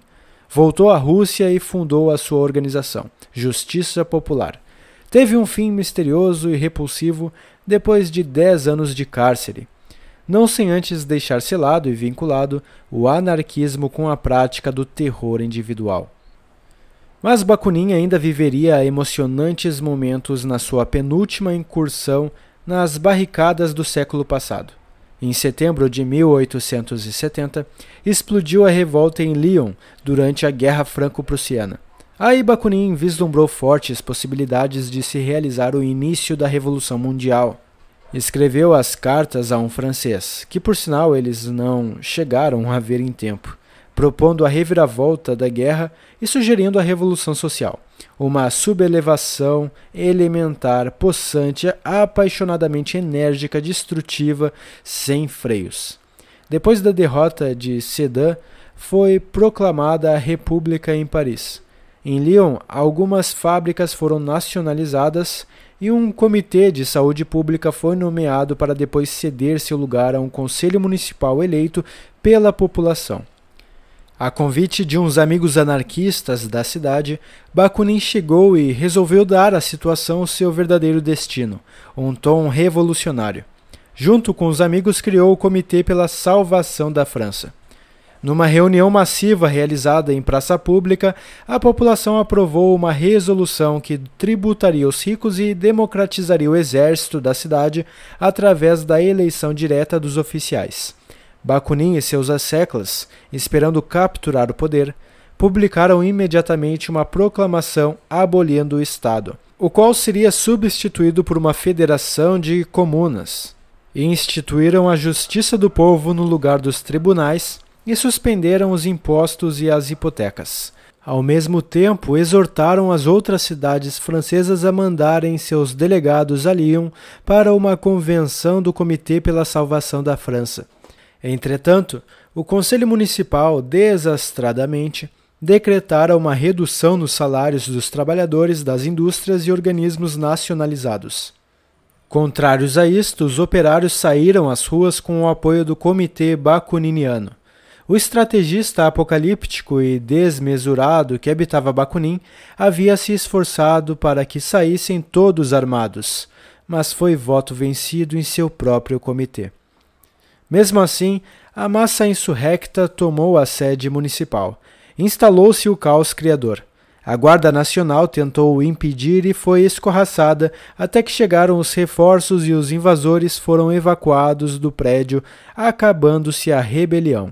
Bakunin escondeu-se no porão da prefeitura, onde roubaram-lhe todo o dinheiro que havia conseguido emprestado para a nova causa. À noite, alguns amigos o resgataram.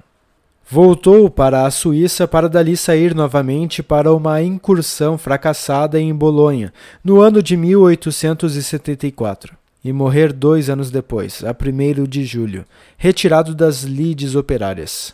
Dissera certa vez que era preciso ter o diabo no corpo para sublevar os homens. Bakunin os sublevou. Piotr Alexeyevich Kropotkin nasceu de família aristocrática russa e foi educado para seguir a carreira militar, dentro da qual serviu na Sibéria como oficial, onde desenvolveu suas aptidões pela geografia e sensibilizou-se pelo miserável estado da condição humana. O jovem Kropotkin, encarregado pelo governo siberiano de fazer uma pesquisa sobre o sistema penal, horrorizou-se com os desmandos da autocracia czarista e percebeu quanto aquilo ia contra seus esforços de uma grande reforma naquela região inexplorada e difícil. Nesta estada, tomou contato e impressionou-se com o sucesso da colonização cooperativa dos camponeses. Começou assim a valorizar a diferença entre agir sob o princípio do comando e da disciplina, e agir sob o princípio da comunidade, desacreditando na disciplina do Estado. Aproveitou também para fazer as primeiras leituras de Proudhon sob influência do poeta Michelov. Um acidente precipitou seu desgosto pelos métodos autocráticos. A guarda czarista assassinou cinco exilados poloneses em fuga. Kropotkin demitiu-se e voltou aos estudos de geografia em Petrogrado. Notabilizou-se como cientista, mas abandonou a carreira aos 30 anos, quando foi para a Suíça. Conheceu James Guillaume e entrou para as fileiras da Primeira Internacional, solidarizando-se de imediato com a ala anti-autoritária. Voltou à Rússia em 1872 para desenvolver atividades revolucionárias, pelas quais foi preso e fugiu dramaticamente quatro anos depois, retornando à Suíça. Le Revolte foi seu primeiro jornal em 1878. Expulso da Suíça pelas suas atividades políticas, passou pela França e pela Inglaterra em 1882, voltando à França acompanhado por uma escalada de explosões e violência política. A polícia o deteve, acusando-o pelos atentados. No início de janeiro de 1883, Kropotkin e mais 53 camaradas compareceram ante a corte de Lyon para um espetacular julgamento onde os acusados realizaram uma brilhante defesa pública em favor das ideias anárquicas. Kropotkin redigiu e leu uma declaração de princípios denunciando o governo e o capitalismo pregou a igualdade como condição da liberdade, numa retumbante defesa que causou algum efeito entre os juízes, mas não os impediu de condenar Kropotkin juntamente com três companheiros a cinco anos de prisão. Ele aproveitou a reclusão para escrever verbetes para a Enciclopédia Britânica e artigos para a Geografia Universal do camarada, anarquista, geógrafo e amigo, Elisée Reclus. Livrou-se após três anos de pena cumprida e retornou à Inglaterra. Contribuiu na fundação do jornal Freedom, talvez a única e duradoura organização anarquista inglesa, fazendo de seus artigos apenas uma atividade esporádica. Retirou-se das lides para um subúrbio londrino, entregando-se a seus estudos e ao cultivo de um belo e invejado jardim. Frequentaram sua casa intelectuais ingleses das mais variadas tendências. Escreveu no Times Devagar modificou e aprimorou suas ideias, dando um relevo maior ao aspecto evolutivo da mudança social, desaconselhando a violência como método, angustiado com os atentados anarquistas do fim do século. De qualquer forma, sua presença e sua atuação colaboraram decisivamente para melhorar a imagem do anarquismo junto à opinião pública. Em 1891, ele acreditava e assinava com a possibilidade de que o anarquismo se formasse graças à maturação da opinião pública e com o mínimo possível de agitação e desordem. Entretanto, sua desesperada tentativa de dar ao anarquismo um caráter evolutivo e positivo não encontraria respaldo maior na própria história da ação anárquica, nem antes nem depois dele mesmo aproveitou seus dias de paz em Londres para colocar no papel suas Memórias de um Revolucionário, um dos seus livros mais importantes. Escreveu também A Ajuda Mútua, que nada mais foi do que a clássica formulação das ideias comuns a quase todos os anarquistas de que a sociedade não passa de um fenômeno natural existente antes da aparição do homem que, por sua vez e por sua natureza, respeitaria as leis sem precisar de regulamentos artificiais onde as pessoas se solidarizariam ajudando-se umas às outras, como sugere o título. O espocar da Primeira Guerra Mundial trouxe junto a cisão entre Kropotkin e os anarquistas. Ele foi a favor da guerra, ele foi a favor principalmente de que a Rússia entrasse na guerra contra a Alemanha. Desembarcou triunfalmente na Petrogrado de 1917, recebido e abraçado por Kerensky. Mais uma vez exortou o fadigado povo russo a prosseguir a guerra. Isolado completamente da esquerda russa, anarquistas, socialistas revolucionários, bolcheviques, etc., este talvez tenha sido o seu principal engano, pois a tradição anarquista nunca apoiou a participação militar nas forças de um Estado, principalmente contra outro Estado. Finda a guerra e a Revolução Russa, a qual Kropotkin deu seu apoio e ajuda, reconciliou-se com os anarquistas contra os bolcheviques não só pelo sentido ditatorial que a revolução assumiu, mas também pela violenta perseguição que sofreram da Tcheca, a polícia secreta soviética. Morreu em 8 de fevereiro de 1921, enquanto Nestor Makhno sublevava os camponeses na Ucrânia, ao sul da Rússia, e um ano antes da revolta dos marinheiros e trabalhadores de Kronstadt. Bernard Shaw, que conheceu e frequentou a casa de Kropotkin, confessou certa vez sua admiração por aquele homem doce e amável até a santidade. Sua importância no anarquismo, ressalta Woodcock, deveu-se sobretudo à sua personalidade e a seus escritos. De inspiração nitidamente positivista, amou sobretudo o aspecto construtivo do anarquismo.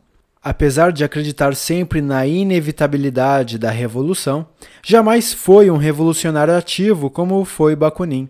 Preferia a discussão aberta e romântica à conspiração secreta.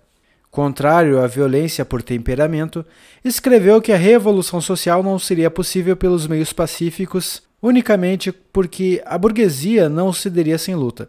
Persistia até os últimos momentos viu através dos tempos duas correntes de pensamento se digladiando: uma anárquica, a força criadora e construtiva das massas, que elaborara as instituições da lei comum com o fito de defender-se da minoria dominadora. A outra corrente seria a formada dos magos e sacerdotes representando a ciência e a religião que se juntaram aos chefes e conquistadores. Para o seu triunfo futuro, a anarquia teria a seu lado a eficácia construtiva dos povos e o auxílio do poder da ciência e da técnica modernas no fomento da nova sociedade, ao desbancar as minorias governamentais privilegiadas. Viu desde a Grécia Antiga indivíduos e tendências de ação que perseguiam não a substituição de uma autoridade por outra, mas a destruição da autoridade mesma sem criar uma nova em seu lugar.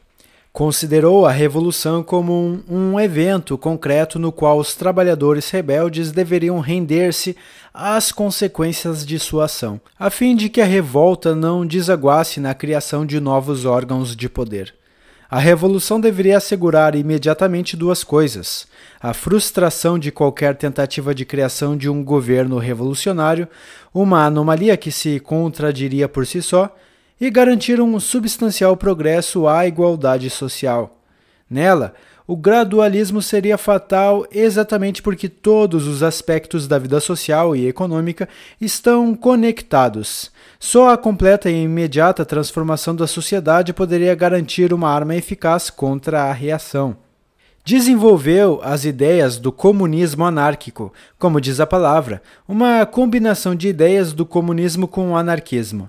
O que o distingue das outras doutrinas libertárias é a ideia da livre distribuição, segundo os historiadores, mais velha do que a própria anarquia, onde cada indivíduo participa com seu trabalho e cada um retira de acordo com seus desejos. De Charles Fourier, considerado pelos marxistas como um dos representantes do socialismo utópico, Kropotkin retomou a ideia do trabalho agradável, a fruição do trabalho pelo indivíduo que não seria explorado por outrem, uma das chaves da sociedade livre. Mas e o preguiçoso? Kropotkin definiu como um homem inútil e, portanto, a sociedade livre teria o direito de pressioná-lo moralmente. A ideia do comunismo anárquico teve uma rápida disseminação.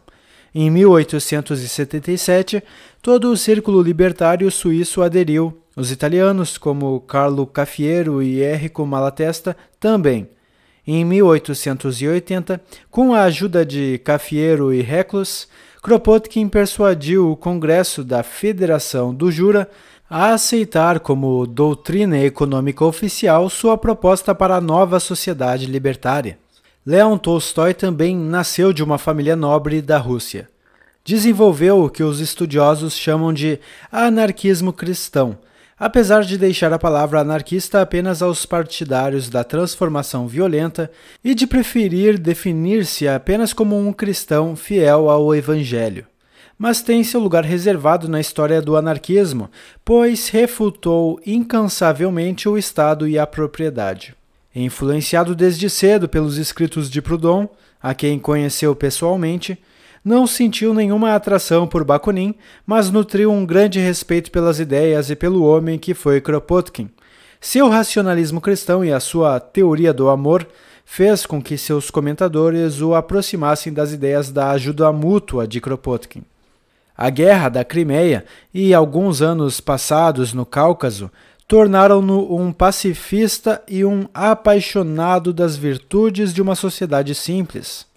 Uma execução capital na Paris de 1857 feriu profundamente seus sentimentos. A guilhotina encarnou para ele, então, o símbolo do Estado. Prometeu a si mesmo jamais servir a nenhum governo, de qualquer parte do mundo. A interpretação da obra de Tolstói é contraditória e sobre ela os críticos raramente chegam a um acordo, felizmente. George Woodcock acena com a importância de se reconhecer a continuidade da veia anárquica no pensamento de Tolstói, do começo de seus escritos até a sua morte. Neles, Tolstói exprimiu sempre um profundo desejo de justiça e amor, fascinado pela beleza singela do mundo natural. A tensão entre o escritor e o reformador sempre esteve presente nele. Em seus primeiros livros, Guerra e Paz, Ana Karenina, Ressurreição, etc., pode-se sentir o seu desejo de uma universal fraternidade humana. Posteriormente, deixou claro qual sua maior arma: a negação da obediência. O recurso à razão seria o principal meio para a transformação da sociedade e, em última instância, apelou à persuasão e aos exemplos. Pediu aos que queriam abolir o Estado que deixassem de cooperar com este, negando-se a servir ao exército, à polícia, não pagando os impostos. Ensinou que a força moral do homem valia mais que a força de uma multidão de escravos silenciosos. Como observou Woodcock, sua religião não teve misticismo. Humanizada, o reino de Deus estaria aqui na terra entre os homens. Exerceu uma imensa influência. Milhares de russos e não russos fundaram, tanto na sua terra como no exterior, colônias tolstoianas baseadas na comunhão dos bens e num ascético regime de vida. A maioria faliu em um período relativamente breve e algumas comunidades estiveram em atividade até 1930. Tolstói influenciou também os anarquistas pacifistas holandeses, ingleses e norte-americanos. Seu maior discípulo foi Mahatma Gandhi. Enrico Malatesta foi caso à parte entre os anarquistas italianos. Teve uma vida tão aventureira quanto a de Bakunin, insuflando rebeliões e insurreições, organizando movimentos de caráter anarquista, viajando e deixando as sementes libertárias na América do Sul. Preso diversas vezes, condenado, fez greve de fome, discordou e propôs ideias novas e totalmente contrárias aos dogmas anárquicos. Filho de pequeno burgueses, não foi rico, mas, como se diz, bem de vida. Estudou medicina em Nápoles, foi socialista para depois aderir à ala libertária da Primeira Internacional. Todo o dinheiro que teve dedicou à sua causa. Publicou jornais, reuniu artigos em livros, Anarquia é o mais conhecido. Foi o fundador do único jornal anarquista que ainda sobrevive desde sua fundação em 1920, o Humanita Nova, inicialmente cotidiano publicado semanalmente em Milão nos dias de hoje. Seu ingresso na Primeira Internacional deveu-se à forte impressão que lhe causou a Comuna de Paris em 1871.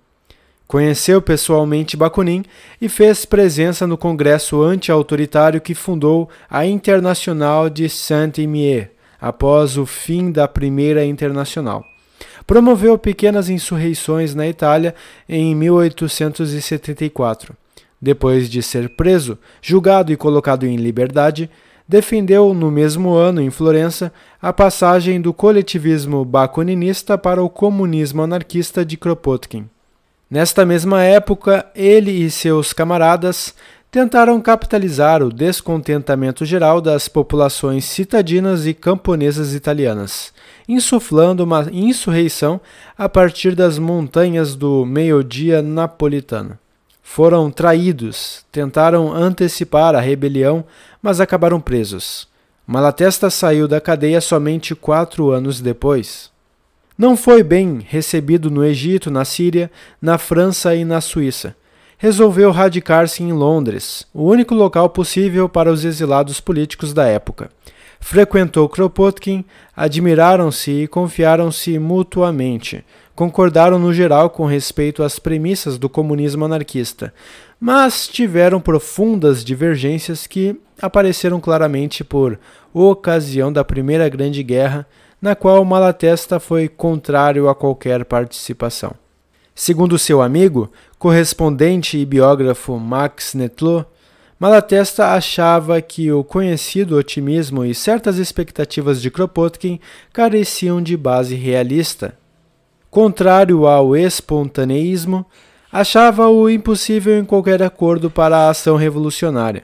Buscou, e isto valeu-lhe severas críticas dos próprios anarquistas, concórdia com os socialistas autoritários para destruir o capitalismo e o Estado. Esperava, no momento oportuno, separar-se deles caso o impedissem de suas realizações. Lutou muito para dar uma efetiva coesão à internacional que queria reorganizar.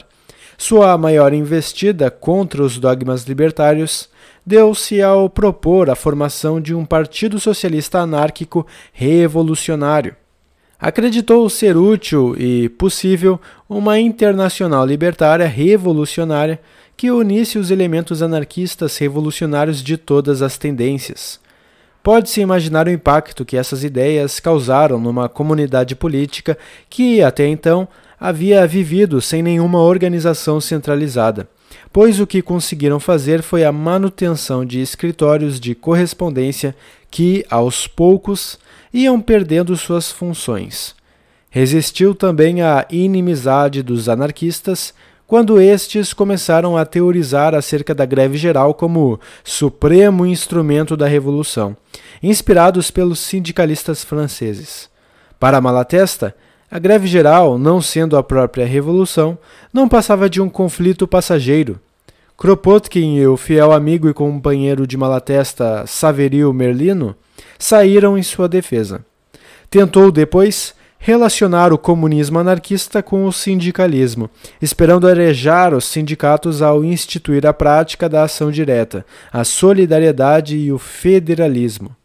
Viveu muito tempo em Londres, sempre participando de todas as iniciativas locais e internacionais, escrevendo para jornais italianos com o objetivo da união. No Congresso de Amsterdã, que fundou uma abortada internacional anarquista, ele esteve presente e foi eleito membro do comitê organizativo. Na Itália, fez campanha contra a participação e a nova guerra de 1914 Editou, além do Humanità Nova, uma revista, Pensiero e Volontà, fechada em 1926 pelos fascistas. Morreu seis anos depois, doente e recluso domiciliarmente por ordem de Mussolini. Emma Goldman nasceu na Rússia e emigrou ainda jovem para os Estados Unidos. Está presente aqui por ser uma das primeiras mulheres que apaixonadamente escreveu, amou e combateu pelo anarquismo. Foi uma das maiores defensoras da emancipação e dos direitos da mulher. Pioneira na defesa dos anticoncepcionais. Foi presa e deportada dos Estados Unidos em função de suas atividades libertárias. Considerava a humanidade ainda do tamanho de um pigmeu e o amor algo desconhecido para a maioria das gentes. Não pedia aos homens que perdoassem as mulheres ou vice-versa. Sugeria apenas para a verdadeira emancipação social que se entendessem mutuamente. Detestava, a propósito, a frase de Madame de Stael que dizia: entender tudo significa perdoar tudo. Criticou violentamente os que achavam que a emancipação da mulher viria pelo direito ao voto. Gargalhou em cima disto e perguntou o que havia conseguido a mulher com o voto, pois ele não havia purificado a vida política da sociedade em seu todo. Proclamava que casamento e amor nada tinham em comum, apesar de alguns casamentos serem produtos do amor. Oradora retumbante, colaborou com sua voz para a causa libertária em inúmeras conferências. Defendeu os amigos e amantes com uma fidelidade exasperada. Ficou famoso o caso em que, armada de um látego, chicoteou em público violentamente o rosto de Johann Most, um orador anarquista que havia feito algumas restrições a um atentado cometido por Alexander Berkman, companheiro de Emma Goldman nos Estados Unidos. Emma Goldman mostrou que nem só de problemas políticos ou organizativos viveu o anarquismo. Sem dúvida foram indivíduos ligados às ideias libertárias que também colocaram em xeque não só a sociedade capitalista, mas também a fé, a família e o desamor entre as pessoas escravizadas pelo jugo onipresente da autoridade. O internacionalismo. A bandeira negra do anarquismo internacionalista esteve novamente hasteada em 1976 na França e mais recentemente, em setembro de 1979, em Veneza. Em Paris houve mais um congresso da Associação Internacional dos Trabalhadores, o último de que se tem notícia, exatamente 112 anos depois que, sob os auspícios de alguns sindicatos britânicos e franceses e sob o comando do férreo pulso de Karl Marx, se estabeleceu em Londres pela primeira vez o organismo que se tornou mundialmente conhecido como a Primeira Internacional. Modestamente, em Veneza houve apenas um encontro sobre a autogestão com representantes de países europeus e americanos. Neste último congresso anarco-sindicalista em Paris de 1976, o clima, sem dúvida, foi mais para a tristeza do que para o otimismo e a curiosidade dos primeiros e gloriosos tempos da Internacional Operária.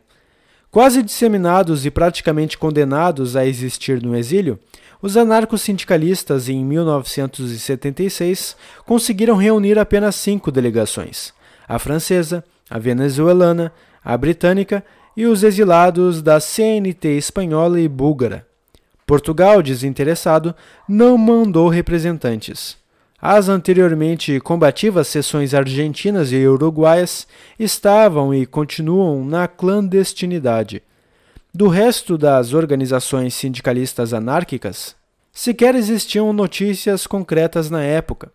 Mas a década de 70 marcou também o vigoroso ressurgir da CNT espanhola e uma prometedora reorganização e atuação de vários núcleos anarquistas na Itália, Holanda, Estados Unidos, Japão e Suécia.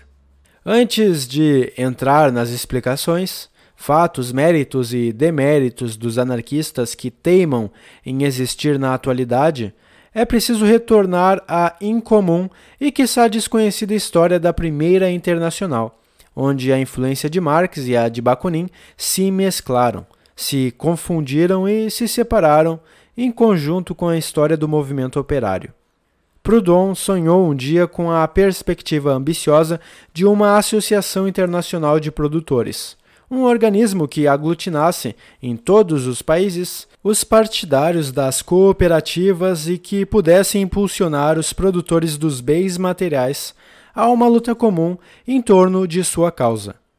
Os mutualistas, seguidores fiéis das ideias prudonianas, jogaram a grande cartada na fundação da Primeira Internacional.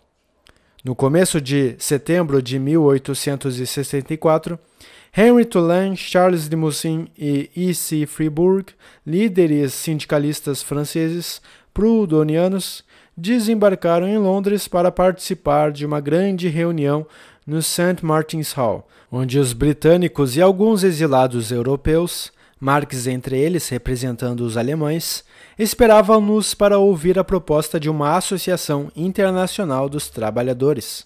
Entretanto, Marx tinha na cabeça ideias muito claras a respeito do futuro que queria dar àquela organização. Os mutualistas franceses também. E não era nada daquilo que o alemão imaginava aspiravam a uma sociedade em que todos os homens seriam proprietários e cada um teria de volta os frutos de seu próprio trabalho. Para isto, tinham esboçado um sistema genial. Uma instituição pública, autônoma, incluída em Constituição, uma espécie de banco de crédito popular que instituiria o crédito gratuito, concedendo aos produtores, individuais ou em grupo, adiantamentos de capital livre de interesses. Eram contrários à igualdade econômica e cada indivíduo deveria ser remunerado conforme seu serviço. Defendiam apenas uma reforma no sistema da propriedade para torná-lo livre da exploração de classes. Consideravam a família a base essencial da sociedade e a propriedade da terra e dos outros meios de produção, condição necessária para a existência social da família. Quanto à internacional, aspiravam, com o apoio dos sindicalistas ingleses, a que esta mantivesse suas bases nos sindicatos operários e não fosse jamais uma federação de partidos, livrando-a assim da participação nas instituições políticas da democracia burguesa. Não foram somente os marxistas que os criticaram pela essência das suas aspirações, mas também os anarquistas de cunho bakuninista e anarco-sindicalista, estes mais tarde que viam nos mutualistas prudonianos apenas uns reformistas incorrigíveis. Mas não foram os mutualistas que levaram a melhor nesta reunião em St. Martin's Hall. Nomeados os 21 membros para redigir os regulamentos e uma constituição, este comitê central caiu nas mãos dos representantes das trade union inglesas, de alguns refugiados franceses, italianos e de Marx. A situação continuou a mesma quando, dois anos mais tarde, se estabeleceu o primeiro Congresso Internacional em Genebra. Prevaleceu, entretanto, a argúcia e sutileza de Marx, que redigiu o regulamento usando alguns jogos de retórica para passar suas proposições políticas, sem entrar em conflito aberto com as ideias contrárias à sua. O Congresso de Genebra decidiu-se pela aprovação do sonhado Banco de Crédito Gratuito e a favor das sociedades cooperativas de produção dos mutualistas. Marx apresentou e conseguiu aprovar sua tese que dava importância às greves e organizações sindicais contra os patrões, objetivando acabar com o sistema salarial e criar uma outra ordem social sob o poder da classe trabalhadora, introduzindo habilmente o conceito de Estado operário. Com alguma oposição, aprovou-se também uma proposta em favor da lei regulamentando a jornada de trabalho em oito horas e outra propugnando a educação pública para todas as crianças. No final, Marx teve razão em rejubilar-se. O Congresso foi uma vitória contra os anarquistas franceses, mas sua alegria duraria pouco. Dois anos depois, o Congresso da Internacional em Lausanne, na Suíça, apoiou a Liga da Paz e da Liberdade, organismo sob a inspiração de Garibaldi e aglutinador de várias personalidades políticas e culturais da época na sua luta contra a guerra e pela união de toda a Europa sob um governo republicano. Mas esta mesma liga não aprovou depois as condições pedidas pela Internacional para apoiá-la. O fato foi importante porque causou uma profunda desilusão em Mikhail Bakunin, dirigente da liga, dela demitindo-se por considerá-la muito pouco radical. Foi engrossar as fileiras da Internacional que já estava lhe dando água na boca. Desta data em diante, os prudonianos perderam a primazia de disputar com Marx as concorridas discussões no seio da Internacional. O cenário deu lugar a uma ferrenha briga entre dois gigantes, intermediados por George Ecarius, um alfaiate alemão, lugar-tenente de Marx que tinha por hábito não participar das reuniões plenárias dos congressos internacionais. O conflito não seria apenas político, mas temperamental. Segundo G.D.H. Cole e James Joel, podemos encontrar em Marx algumas características básicas. Autoritário, centralista, aspirou à ativa intervenção política dos trabalhadores, namorou ardentemente o poder do Estado e teorizou acerca da nacionalização dos meios de produção.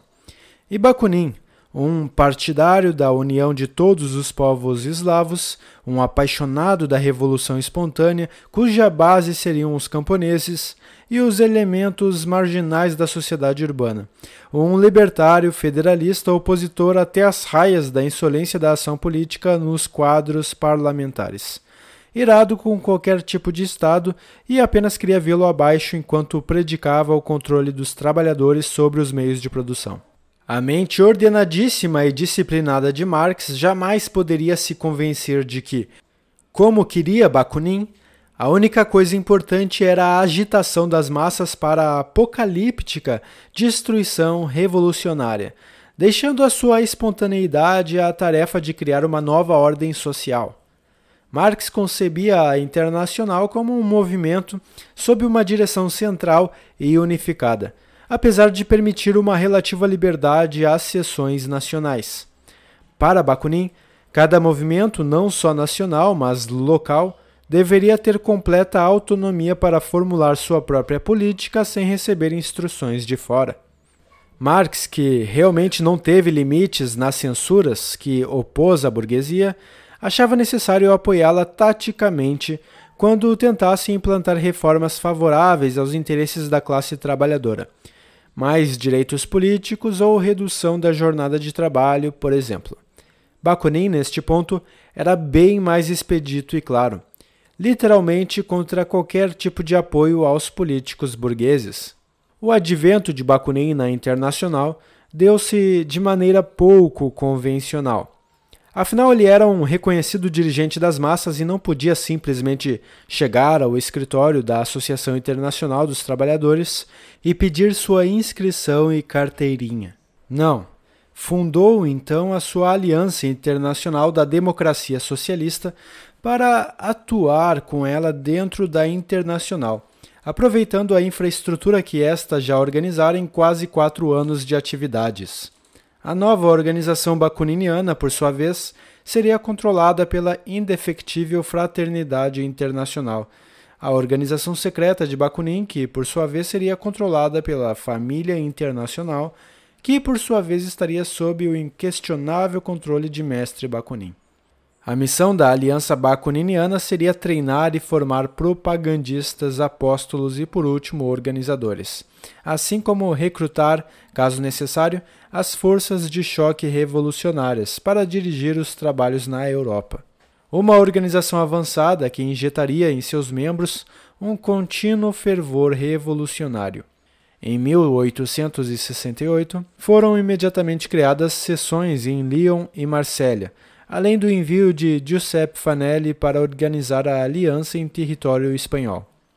Foi assim que Bakunin requereu seu ingresso nos quadros da Internacional, com outra organização. Desconfiado e receoso, Marx, de Londres, acompanhava as manobras de Bakunin e podia sentir a eficácia da aliança com sede estabelecida em Genebra. A reação não tardou. De Londres, o Conselho Geral da Internacional pronunciou-se contra a aliança bakuniniana, manifestando que não toleraria um segundo corpo organizado dentro da AIT. Bakunin relutou um pouco, escreveu elogiosas e infrutíferas cartas a Marx, mas acabou concordando em dissolver sua aliança e passar suas sessões para o controle direto da Associação Internacional dos Trabalhadores. Finalmente, institucionalizou-se seu ingresso. Os conflitos maiores dentro da Internacional começaram no Congresso de Basileia em 1869. Entrou na pauta a célebre questão da herança. Bakunin exigiu do Congresso que incorporasse ao programa da AIT um item sobre a necessidade da abolição dos direitos à herança. Argumentou que a propriedade hereditária era a base sobre a qual se assentava a ordem social existente e sua abolição essencial na dissolução do Estado. Foi mais longe. Considerou as fortunas hereditárias em oposição à igualdade entre os homens, pois não existiriam diferenças baseadas nos dons naturais de cada um. G. Ecarius, anteriormente instruído por Marx, argumentou ponderadamente que a abolição da herança seria conseguida com o próprio acontecimento revolucionário e não via a necessidade de transformar uma reivindicação imediata em primordial na primeira fase revolucionária. Em seu íntimo, Marx achava o ataque bakuniniano à herança uma perda de tempo, uma atitude pequeno-burguesa, e não arredou pé de sua tese segundo a qual as condições econômicas eram as que fundamentalmente determinavam as relações de propriedade. Bakunin concordava com isto, mas opunha a questão da herança como tática principal na luta pela emancipação da sociedade. Ninguém levou a melhor. Apesar de expressiva votação obtida pela tese de Bakunin, ela foi derrotada pela grande quantidade de votos brancos que contavam contra. No entrevero, armou-se o cisma e descobriu-se a pouca influência do Conselho Geral, comandado por Marx, no seio da Internacional. Bastou Bakunin opor outra tática que não a anteriormente planejada e o confronto se instalou entre os delegados internacionais. Desta data em diante, Marx e Engels partiram diretamente para um ataque político e pessoal contra Bakunin, convencidos de que ele preparava uma vastíssima conspiração. Por dois anos, nenhum congresso se realizou. Os internacionalistas assistiram ao mesmo tempo ao colapso da Comuna de Paris e à violenta repressão que se seguiu. Preocupado com esta situação e concomitantemente com a da Internacional, Marx convocou para o verão de 1871 uma conferência de caráter privado em Londres, com a participação da maioria dos congregados marxistas, expressando-se a favor da criação de um partido operário. Nesta conferência, alguns delegados defenderam pontos de vista contrários aos de Marx, de caráter anarquista, mas não foi em função deles que a maioria rejeitou o plano de um partido dirigido por Marx e pela Internacional. Ao mesmo tempo, em novembro de 1871, a já estabelecida ala anti-autoritária da Internacional reuniu-se em Sonvelier, numa conferência que marcou o início das conversações para a fundação de uma internacional exclusivamente anarquista. Participaram os delegados da Federação do Jura, vários expatriados radicados em Genebra, representantes de federações baconinistas da Espanha e Itália, Seguidores de César de Pape, italiano anárquico com tendências sociais-democratas, partidários anarquistas da Holanda e da Inglaterra. Todos estavam com Bakunin, pelo menos em uma questão. Eram contra o modo de Marx tentar controlar autoritariamente o Conselho Geral da Internacional. Subscreveram a circular de Sonvelier, que formulou uma organização operária descentralizada. Entretanto, de Londres, a perseguição movida contra os libertários continuava.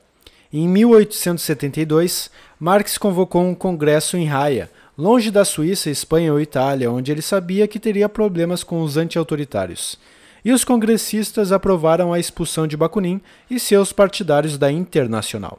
Para maior segurança, os marxistas, no afã de se verem longe das ideias nocivas dos anarquistas, mudaram a sede do Conselho Geral da Internacional exatamente para Nova York, com isto selando inadvertidamente sua morte.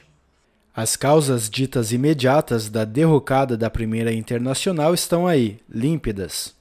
Muitos estudiosos do anarquismo e do marxismo aprofundaram um pouco esta questão e James Joel parece dar uma das explicações mais plausíveis. Para ele, o comunismo de Estado, baseado em um partido centralizado e disciplinado, foi criticado pelos anarquistas que propunham em troca comunas livremente federadas e independentes. Nelas, o capital, as fábricas, as máquinas e as matérias-primas pertenceriam às associações e as terras seriam dos que a cultivassem. Para Karl Marx, a revolução ocorreria por causa do fatal processo histórico e da gradual consciência por parte do proletariado do lugar que lhe cabia na inevitável luta de classes.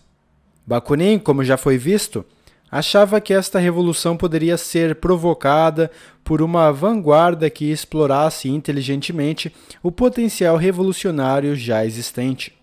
Enquanto Bakunin deu nítida preferência às sociedades secretas como condutoras do processo, Marx preferia os massivos partidos políticos. Sem dúvida, uma radical diferença tática, embora ambos sonhassem com o mesmo fim. Apesar de, sempre é bom frisar, o primeiro desejar ardentemente ver-se livre do Estado e o outro usá-lo como instrumento de transição. Adiante! Os libertários e simpatizantes que participaram da Conferência de Sonvelier resolveram levar em frente um movimento internacional. Reuniram-se então em Saint-Imier e ocuparam-se da criação de uma nova internacional, ou, como queriam, a reforma da antiga. Inauguraram assim um segundo período no internacionalismo anarquista, na divisão feita por George Woodcock que os separa em cinco períodos distintos. Os anarquistas em Saint-Imier tinham, sobretudo, um grande trunfo: o apoio das bases. Este passou-lhes as mãos devido em grande parte à transferência do quartel-general marxista para Nova York. Antes do cisma de Raia, a Internacional contava com quase um milhão de filiados em todos os países. De 1873 em diante, este número baixou muito, mas até o ano de 1877, os anarquistas conseguiram muitos adeptos entre os que antes professavam o marxismo. Sabe-se também que em 1873, os marxistas tentaram realizar um congresso em Genebra, o qual não passou de uma coisa piedosa, no dizer dos observadores. Marx, em Nova York, exclamaria quando soube dos frustrados resultados. A partida está encerrada.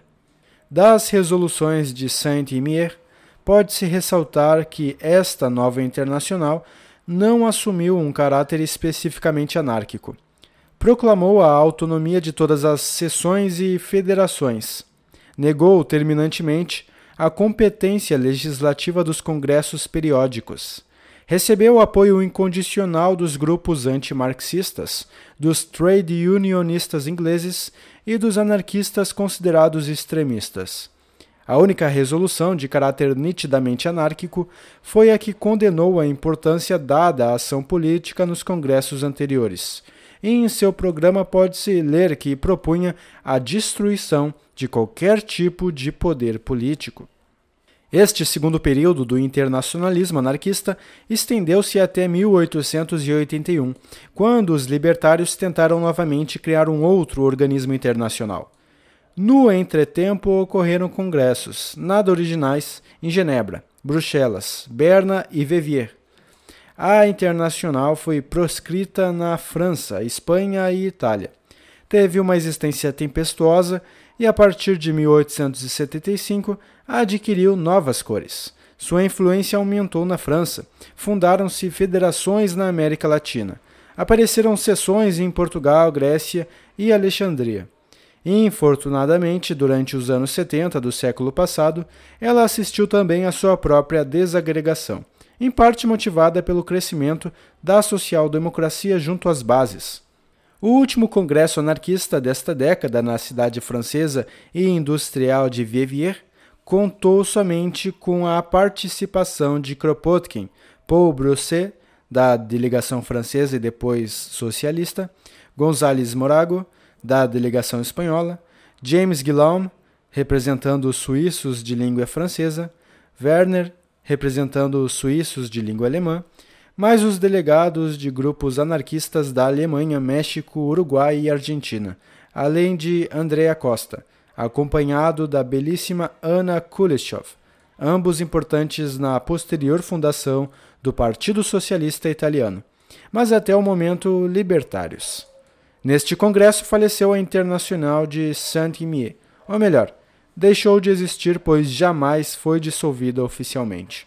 Londres seria mais uma vez sede de um importante movimento conspirativo contra a expoliação burguesa, numa pequena taberna em Carrington Street, 45 anarquistas representando 59 grupos individuais de quase 50 mil militantes inauguraram, em 1881, mais uma organização internacional sob os olhos preocupados do governo francês e britânico. Além de Enrico Malatesta, Saverio Merlino e Kropotkin, estavam presentes a líder feminina francesa Louise Michel e Emily Puget. A parte um delegado mexicano, insofismavelmente o precursor do napalm, da guerra bacteriológica, pois defendia o emprego da química como arma na luta de classes, a reunião pautou-se por uma grande indecisão e variedade de posicionamentos. Uns preferiam o movimento na clandestinidade e outros, como Kropotkin, defendiam bravamente o ponto de vista em favor de um vasto e espontâneo movimento insuflado pelo impulso popular. Apenas em um ponto estavam de acordo: a inevitabilidade da violência revolucionária contra a própria violência desencadeada pela repressão. Os historiadores afirmam que ainda não existia nenhuma corrente pacifista dentro do movimento libertário e que a fase terrorista também não começara com toda a sua força.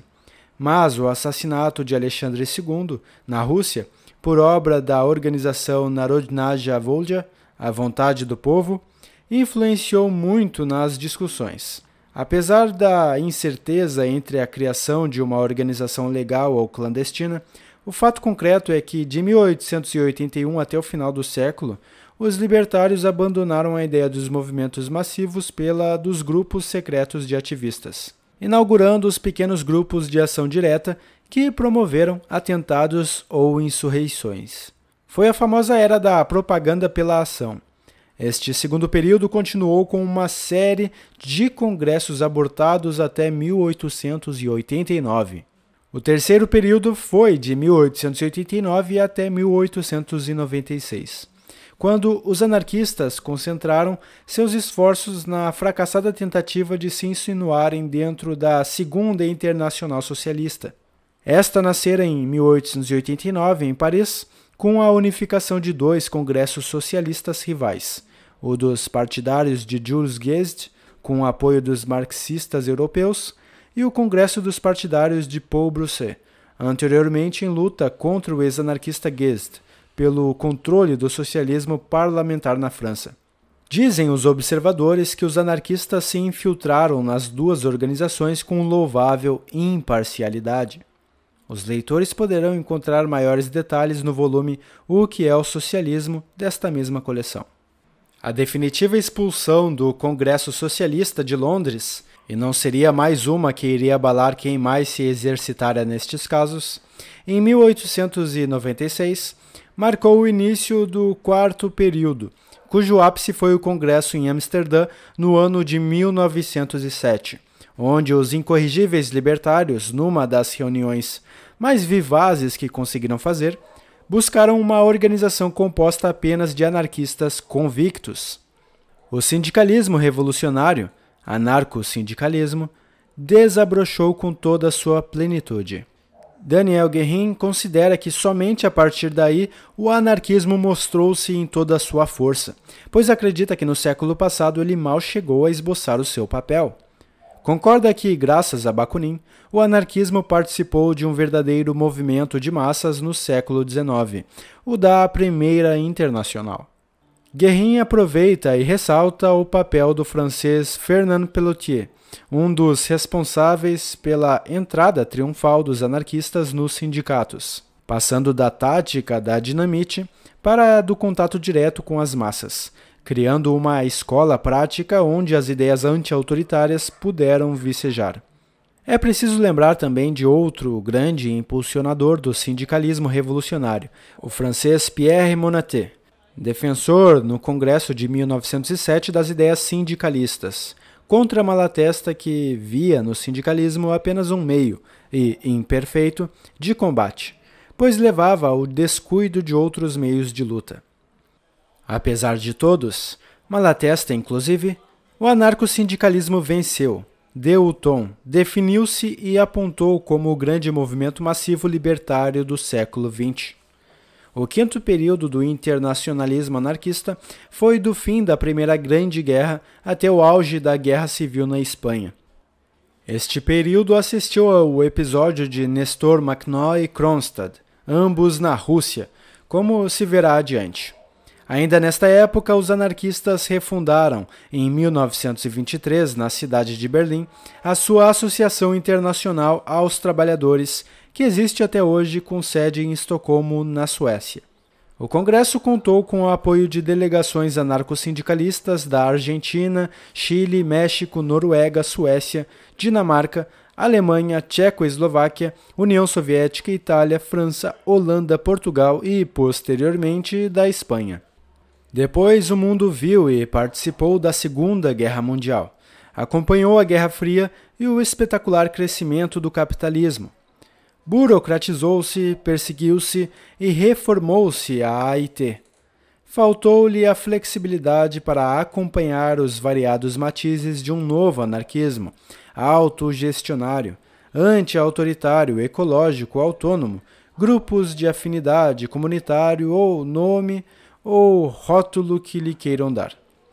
Alguns anarquistas nostálgicos recusaram-se até a comentar a atual situação da AIT pensam que nunca retomará o vício e o vigor do século passado, quando os libertários de toda a Europa enfrentavam cansativos dias de viagem para ouvir a voz de Bakunin ou Malatesta em algum congresso ou encontro internacional.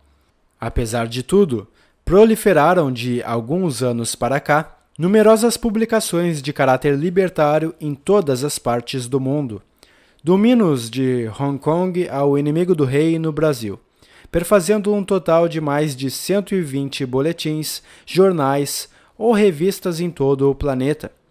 De 1936 até os dias de hoje, pode ser demarcado o sexto período do internacionalismo anarquista, cuja característica principal está nas mais variadas e específicas formas de resistência à autoridade e busca de uma vida melhor nas diferentes acepções que encontraram os libertários para se organizarem dentro e paralelamente à sociedade. Se comparado com os melhores momentos do século passado ou do começo deste, o internacionalismo anarquista pode ser considerado em estado letárgico neste último período. Mas deu algumas emoções verdadeiras, como o renascer da CNT espanhola, ou a revolta estudantil de 1968 em quase todo o mundo, se é que se pode pelo menos considerá-la legítima manifestação anti-autoritária. Concomitantemente, pode antever também uma nítida expansão do pensamento anti-autoritário, não disse anarquista, nas várias correntes filosóficas, políticas e literárias deste século. Aproveito um levantamento, ainda precário, feito por uma revista libertária espanhola, Bicicleta, para retirar e acrescentar alguns pensadores ou escritores deste século que se pautaram ou se pautam em pensar, rever, criticar ou escrever sobre o autoritarismo em seus diversos matizes. A lista vai em ordem alfabética para não ferir suscetibilidades e os leitores podem acrescentar a gosto seus pensadores anti-autoritários de preferência. Antonin Artaud, André Breton, Albert Camus, Augustin Garcia Calvo, Andy Warhol, Ennio Pannekoek, Balthazar Porcel, Bertrand Russell, Boris Vian, Cioran, Carlos Dias, Castoriadis, Claude Lefort, Carlos Semprum, D.H. Lawrence, David Cooper, Edgar Wind, Edgar Rodrigues, Fernando Arrabal, Félix Guattari, Georges Bataille, Gilles Deleuze, Groucho Marx, Cohn-Bendit, George Sorel, Henry Miller, Herbert Marcuse, Hans Meyer, Herbert Reed, H.M. Hensenberger, Henry Simon, Jean-Paul Sartre, Jacques Monod, Jean Baudrillard, Juan Peiró, Luiz Buñuel, Luiz Nazario, Lima Barreto, Maurice Blanco, M.G. Harner, Michel Foucault, Noam Chomsky, Paul Goodman, R. Duske, Richard Gombin, Samuel Beckett, Susan Sontag, Simone de Beauvoir, Savater, Schumacher, Theodor Adorno, Tristan Tzara, Valéry Solanas, Victor Serg, Victor Garcia, Walter Benjamin, William Burroughs e Yona Friedman. A parte maldita.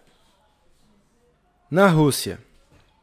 Era uma festa animada na casa daquele latifundiário russo. As garrafas de bebida iam se esvaziando e as canções enchendo a noite. De repente, como numa mágica, caiu do céu, pulou os muros e se esgueirou pelas paredes gritando frases incompreensíveis um bando enorme de soldados da milícia ucraniana. Não sobrou um convidado em pé. Foram todos subjugados e muito tempo depois ainda não tinham compreendido como é que sua polícia poderia tê-los assaltado. Estavam enganados.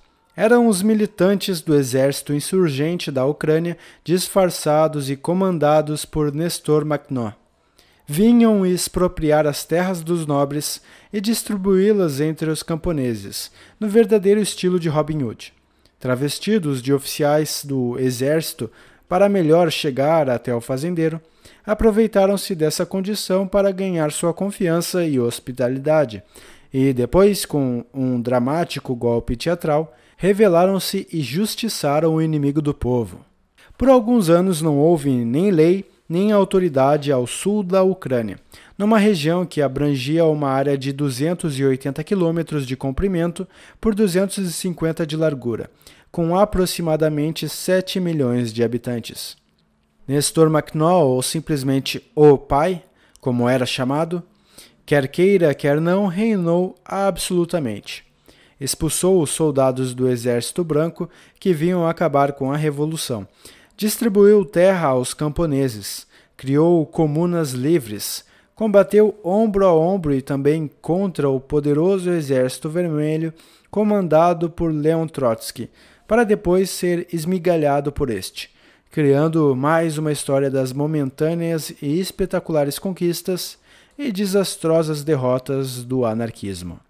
Todos os estudiosos que se debruçaram sobre a Rússia concordam que o anarquismo somente se manifestou em toda a sua plenitude, organizativamente, a partir do finzinho do século passado. Apesar disto, o passado russo assinala violentos levantes populares, principalmente nas regiões fronteiriças, com fortes características libertárias devido ao seu espontaneísmo.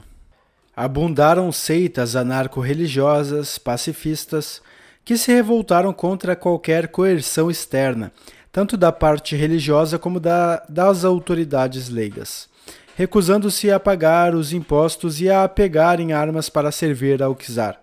Conta a lenda que, por volta de 1875, formaram-se em Kiev e Odessa alguns grupos comunitários escondendo armas e sequiosos por uma insurreição camponesa, ao gosto e delícia das ideias de Bakunin. Três jovens empolgados pelos escritos anarquistas organizaram então uma pequena conspiração que iria notabilizar-se pelos métodos nada ortodoxos do ponto de vista anarquista. Aproveitaram-se das notícias difundidas entre os camponeses de que o czar amava seu povo e não sabia em absoluto das atrocidades que cometiam em seu nome.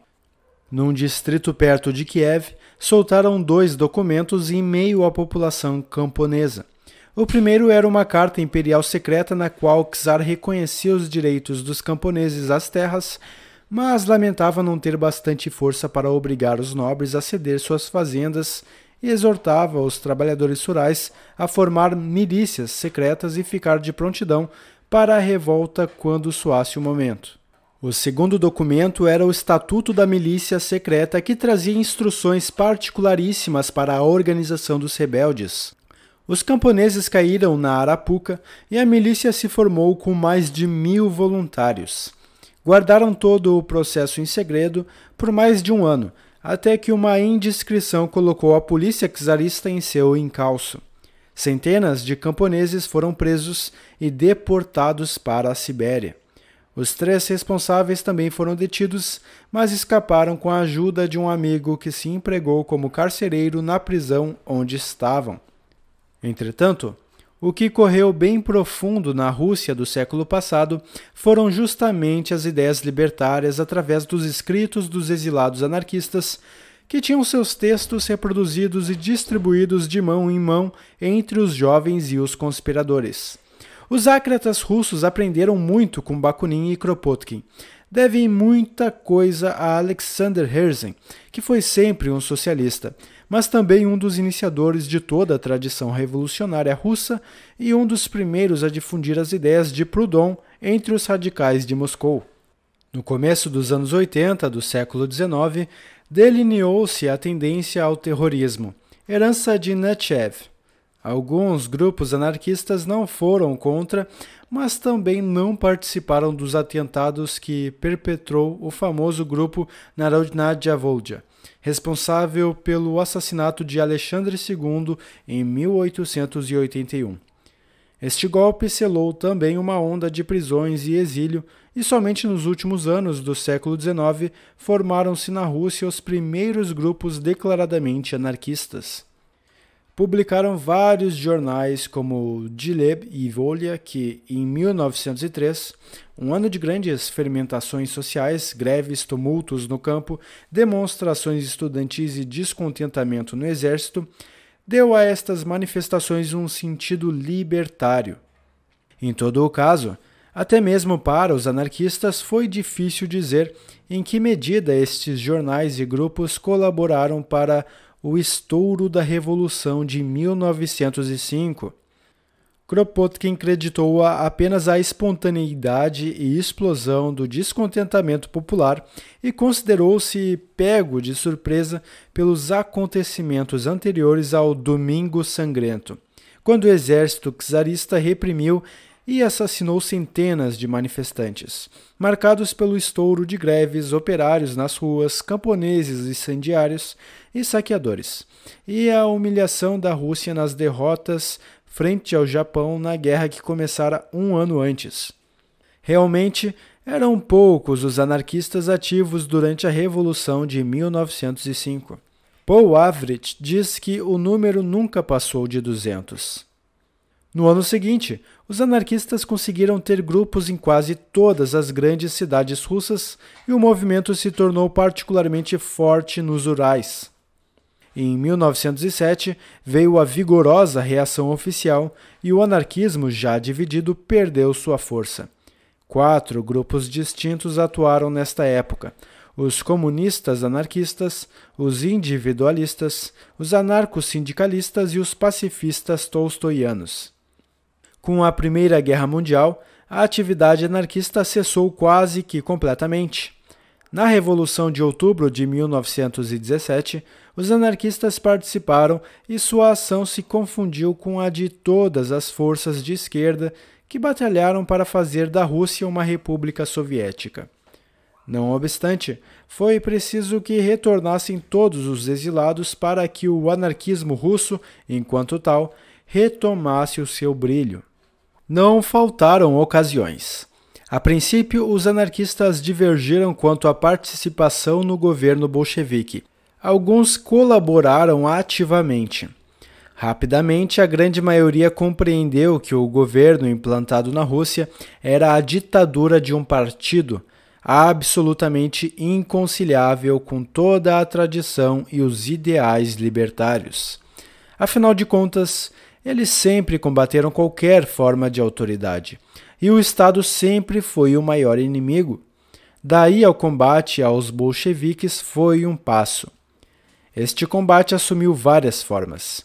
Separei o episódio da Makhnovskna e de Kronstadt, apesar deste último não ter sido dirigido diretamente por anarquistas, pela relevância com que se expressaram os sentimentos anárquicos e pela violência dos bolcheviques na sua repressão.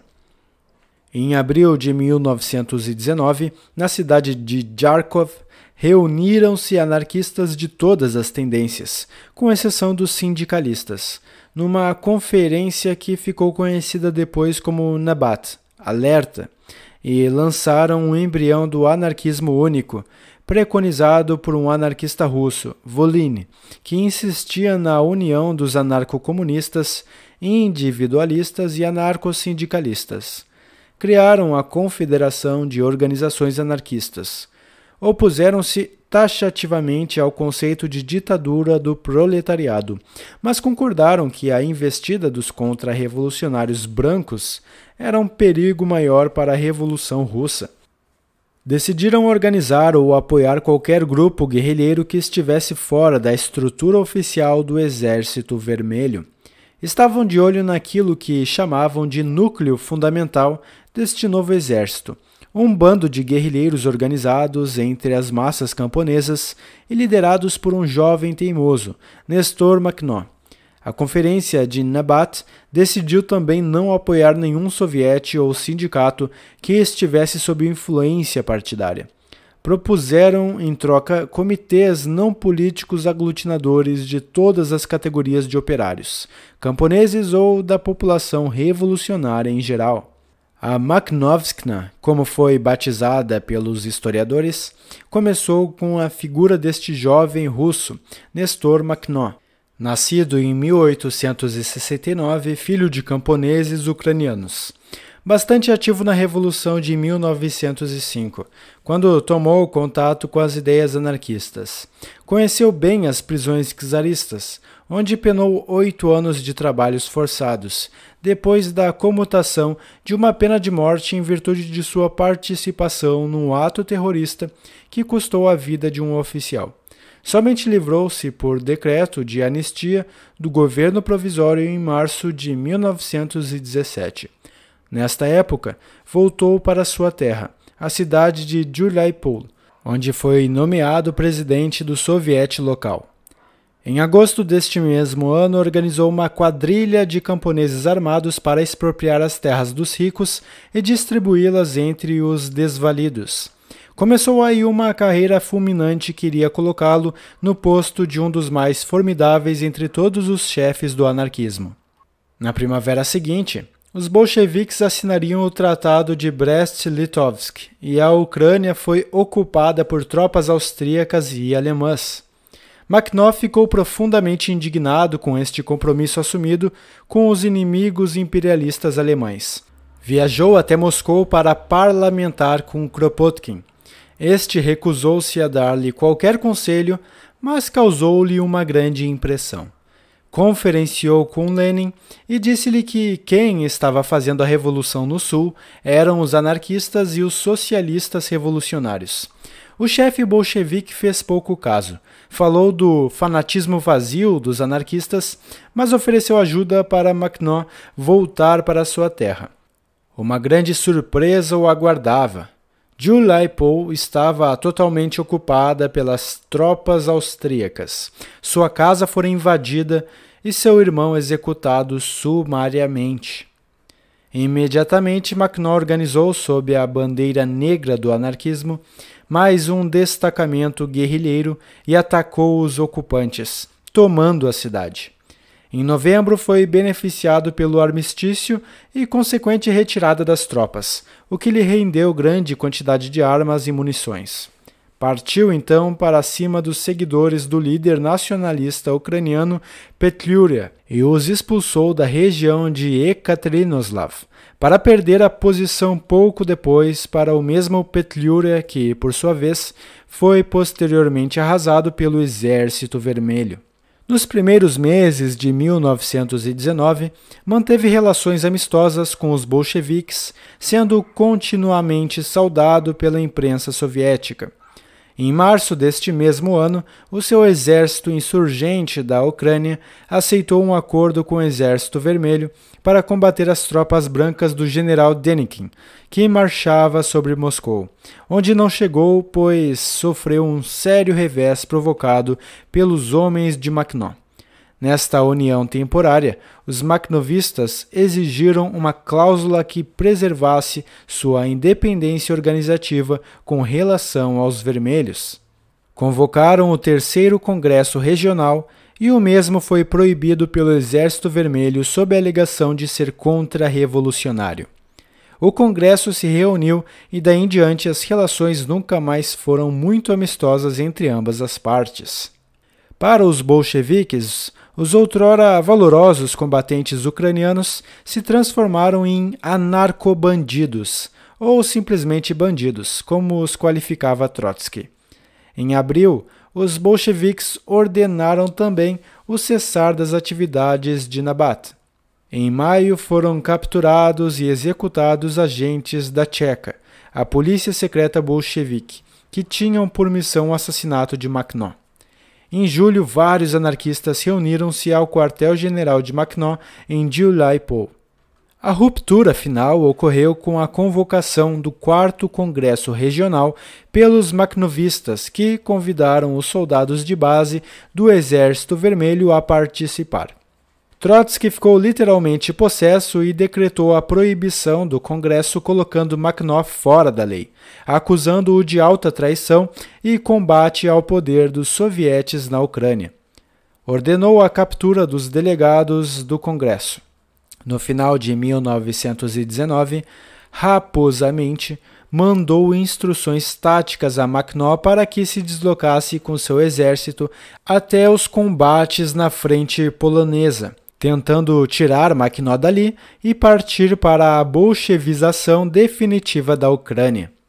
Makhno recusou-se a cumprir a ordem e o Exército Vermelho dispôs-se a marchar sobre as forças do insolente desobediente. A batalha de guerrilhas teve início e nela somente os insurgentes macnovistas levaram a melhor. Sua extrema flexibilidade permitia que se deslocassem até 100 km por dia e oferecessem ativa resistência aos vermelhos. Durante os três anos que vingou a iniciativa macnovista, a Ucrânia assistiu pela primeira vez na história, segundo Daniel Guerin, a plenitude dos princípios do comunismo libertário. Até maio de 1919, pelo menos, nenhuma autoridade externa teve poder ali. Os camponeses cultivaram as terras tomadas e se agruparam em comunas livres. Todos deviam trabalhar, homem, mulher ou criança. Os chefes eram eleitos e se revezavam. Cada comuna ou soviete livre realizava somente os desejos de seus executores. Estas unidades de produção eram federadas em distritos e estes em regiões, integrados por um sistema econômico conjunto e independente de qualquer partido político. A autogestão foi praticada. Volin, Baron e Yashnov publicaram um jornal e organizaram uma comissão de cultura e educação. Conferenciavam as tropas e planejaram escolas de acordo com os métodos de Francisco Ferrer, um educador espanhol anarquista. Tendo como base a espontaneidade e a independência entre os alunos. Abriram um teatro experimental e prepararam um programa de educação para os adultos. Cada comuna era composta de mais ou menos 200 casas, num total de 300 pessoas. A primeira comuna recebeu o nome de Rosa Luxemburgo, e o soviete livre local garantia a cada uma o gado e as ferramentas agrícolas confiscadas aos nobres e latifundiários. O exército insurgente, que chegou a ter quase 50 mil homens ativos, garantia cada comuna. As experiências comunitárias urbanas não deram certo, em parte pela pouca disposição de Macknaw com relação às cidades pois sempre exaltara a simplicidade do campo e via nele o único lugar possível para suas realizações. Entretanto, em detrimento de toda sua terminologia libertária, seu exército foi assim somente no nome. Woodcock ressaltou o grande domínio que ele e seus comandantes exerciam sobre a massa insurgente. Voline, em sua monumental A Revolução Desconhecida, pintou-lhe em caráter magnânimo e formidável, apesar de sua queda pelo álcool que o fez inúmeras vezes perder a cabeça. Macknaw e o Exército Vermelho, no seu entrevero, encontraram nova trégua quando combateram conjuntamente as tropas brancas do Barão Rangel, sucessor de Denikin, na segunda metade de 1920. As forças insurgentes de Macknaw massacraram-no. Em novembro deste ano, o cérebro de Trotsky realizou uma de suas maiores façanhas. Convidou os oficiais do exército macnovista para um conselho militar na Crimeia a fim de conversar e comemorar a vitória sobre o Rangel. Não passava de uma insidiosa e horrenda cilada. Quando chegaram à Crimeia, os oficiais macnovistas foram imediatamente encarcerados pela Tcheca e sumariamente fuzilados. Concomitantemente, Trotsky jogou seus homens sobre Juliapol, que resistiu bravamente durante nove meses. Em agosto de 1921, Macknoy e alguns amigos conseguiram fugir para Paris através da Romênia, onde Nestor Macknoy reconquistou a liberdade e sobreviveu amargamente, trabalhando como operário metalúrgico, tuberculoso e alcoolizado, até 1935. Alguns amigos espanhóis salvaram-no da morte pela fome. O outro episódio, este mais conhecido, que desnuda a intolerância bolchevique frente às iniciativas anti-autoritárias dentro da União Soviética, foi o protagonizado pelos marinheiros e trabalhadores da ilha de Kotlin, que formavam a base naval de Kronstadt, distante 30 quilômetros de Petrogrado nas águas gélidas do Golfo Finlandês. Corria a Guerra Civil na Rússia em 1921. A fome, o caos na indústria, a insatisfação política levaram à eclosão de greves em Petrogrado, Moscou e outras cidades. Os trabalhadores nas ruas solicitavam mais comida, mais combustíveis e mais meios de transportes. Pediam a supressão dos batalhões de trabalho de Trotsky, a reaparição dos sovietes e comitês de fábrica livres, liberdade de palavra, restauração da Constituinte, supressão da polícia secreta e a liberação imediata dos presos políticos. Uma delegação de marinheiros e trabalhadores de Kronstadt dirigiu-se a Petrogrado para levar solidariedade aos grevistas e foi obrigada a retroceder. Realizaram então na Praça de Âncora, em Kronstadt, duas grandes assembleias apoiando as reivindicações dos grevistas e adiantando outros pedidos. Não existia exatamente nenhum anarquista desempenhando o papel de liderança em Kronstadt, mas os slogans formulados traziam fortes características libertárias, como onde há autoridade, não há liberdade. Pediram o fim do trabalho obrigatório, a restauração do controle operário, a substituição do Exército Vermelho por grupos guerrilheiros autônomos e clamaram pela destruição da comissariocracia Fizeram chacotas de Lenin e Trotsky e exigiram a imediata restauração das liberdades e eleições livres para todos os órgãos da democracia soviética. Imaginem a surpresa dos chefes comunistas. Verem-se criticados exatamente pelos trabalhadores e marinheiros de Kronstadt que haviam dado um vigoroso impulso à Revolução de 1917. A reação foi instantânea. Trotsky chamou a si a direção das operações. Bradou no microfone aos amotinados: Se persistirem na vossa atitude, caçar-vos-emos como perdizes. E caçou mesmo. Alexander Berkman, que junto com Emma Goldman e mais dois anarquistas se ofereceram para mediar o conflito, inutilmente. Contou que de Petrogrado podia-se ouvir o ruído surdo dos canhões vermelhos transformando Kronstadt num matadouro, numa orgia de sangue. Num último apelo, os sitiados proclamaram: Que o mundo o saiba. O sangue dos inocentes cairá sobre a cabeça dos comunistas sedentos de poder. Viva o poder dos sovietes! A 18 de março de 1921, estava debelada a rebelião na ilha e os trabalhadores em Petrogrado sob o jugo da lei marcial impossibilitados de qualquer reação. No fim do ano seguinte, os anarquistas que restavam na Rússia estavam na cadeia ou mortos.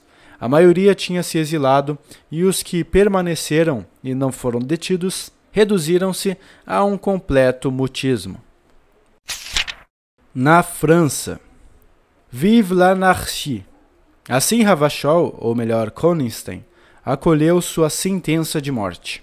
O ex-ladrão, ex-contrabandista e ex-falsário sem sucesso, e depois anarquista de sucesso, subiu os degraus que o levaram à guilhotina recitando versos anticlericais. Sua importância, como notou Barbara Tuchman, não reside em suas bombas, mas na sua execução. A partir dela, Paris ouviria constantemente o estribilho: Chegará, chegará, cada burguês sua bomba receberá. Mas não foi Ravachol o pai do terror anarquista na França. Vale a pena relembrar um pouco da história da terra de Proudhon, de onde seus discípulos impulsionaram a primeira internacional. Pela primeira vez se desenvolveu o anarcossindicalismo, o individualismo anarquista, no terrorismo, alcançou as mais sinistras proporções e os poetas, escritores e pintores se influenciaram perdidamente pela doutrina ácrata no apoteótico fim de século. Na metade do século passado, a parte Proudhon e seus discípulos desenvolveram-se na França numerosas correntes anarquistas. Destas se destacaram a de Ernest Corduroy, um apaixonado da destruição, e a de Joseph de Jacques, um dos precursores da posterior propaganda pela ação. Mas, até o final dos anos 70 do século XIX, prevaleceu na França a doutrina mutualista, como já foi visto no capítulo anterior. Perderam sua influência depois para as ideias coletivistas, através dos bacuninistas franceses. Elisée Reclus, Benoit Malon, Albert Richard e outros. Foi visto também o fiasco da Comuna de Lyon, levado a cabo diretamente por Bakunin. Mas não pararam em Lyon as pretensões comunitárias e os anarquistas jogaram tudo na Comuna de Paris. Woodcock anota muito bem que a Comuna de Paris foi marcada por um fato singular não foi blanquista, nem anarquista, nem marxista, e sua história se mesclou com a de todas as correntes políticas de seu tempo. Com a queda da Comuna em 1871, veio a perseguição à internacional dos anarquistas, declarada subversiva e posta na clandestinidade, provocando o exílio de toda a turma libertária. Somente no final dos anos 70, os diversos grupos tentaram a unificação do seu movimento. O ano de 1879 marcou a anistia aos participantes da Comuna, a revigoração das diversas tendências políticas e o consequente aprofundamento das divergências. Em 1881, um movimento declaradamente anárquico iniciou sua carreira independente na França. O prestígio do anarquismo nesta época, um pouco antes das dinamites, deveu-se menos às suas ações do que à eminência dos intelectuais que professavam sua doutrina. Estavam no auge de suas produções. Sébastien Fauré, filósofo e pedagogo, Emily Pouget, diretor do corajoso e influente periódico Père Peinard. Jean Grave, jornalista. Louise Michel, líder feminina e participante ativa da Comuna de Paris. E Élisée Reclus, geógrafo. De 1881 até 1894, a burguesia francesa, os poderosos e vários inocentes sofreriam na carne e no espírito as agruras da violência política que congregou uma exígua minoria entre os anarquistas, mas provocou um enorme tumulto e muita sedução. Os historiadores creditaram o sucesso da violência política na França também à sinistra influência de um delegado de polícia, Louis Andrier, e de um agente provocador belga conhecido por Serrault, cujo nome verdadeiro era Egide Spillet. Este último infiltrou-se entre os grupos parisienses e defendeu eloquentemente a violência.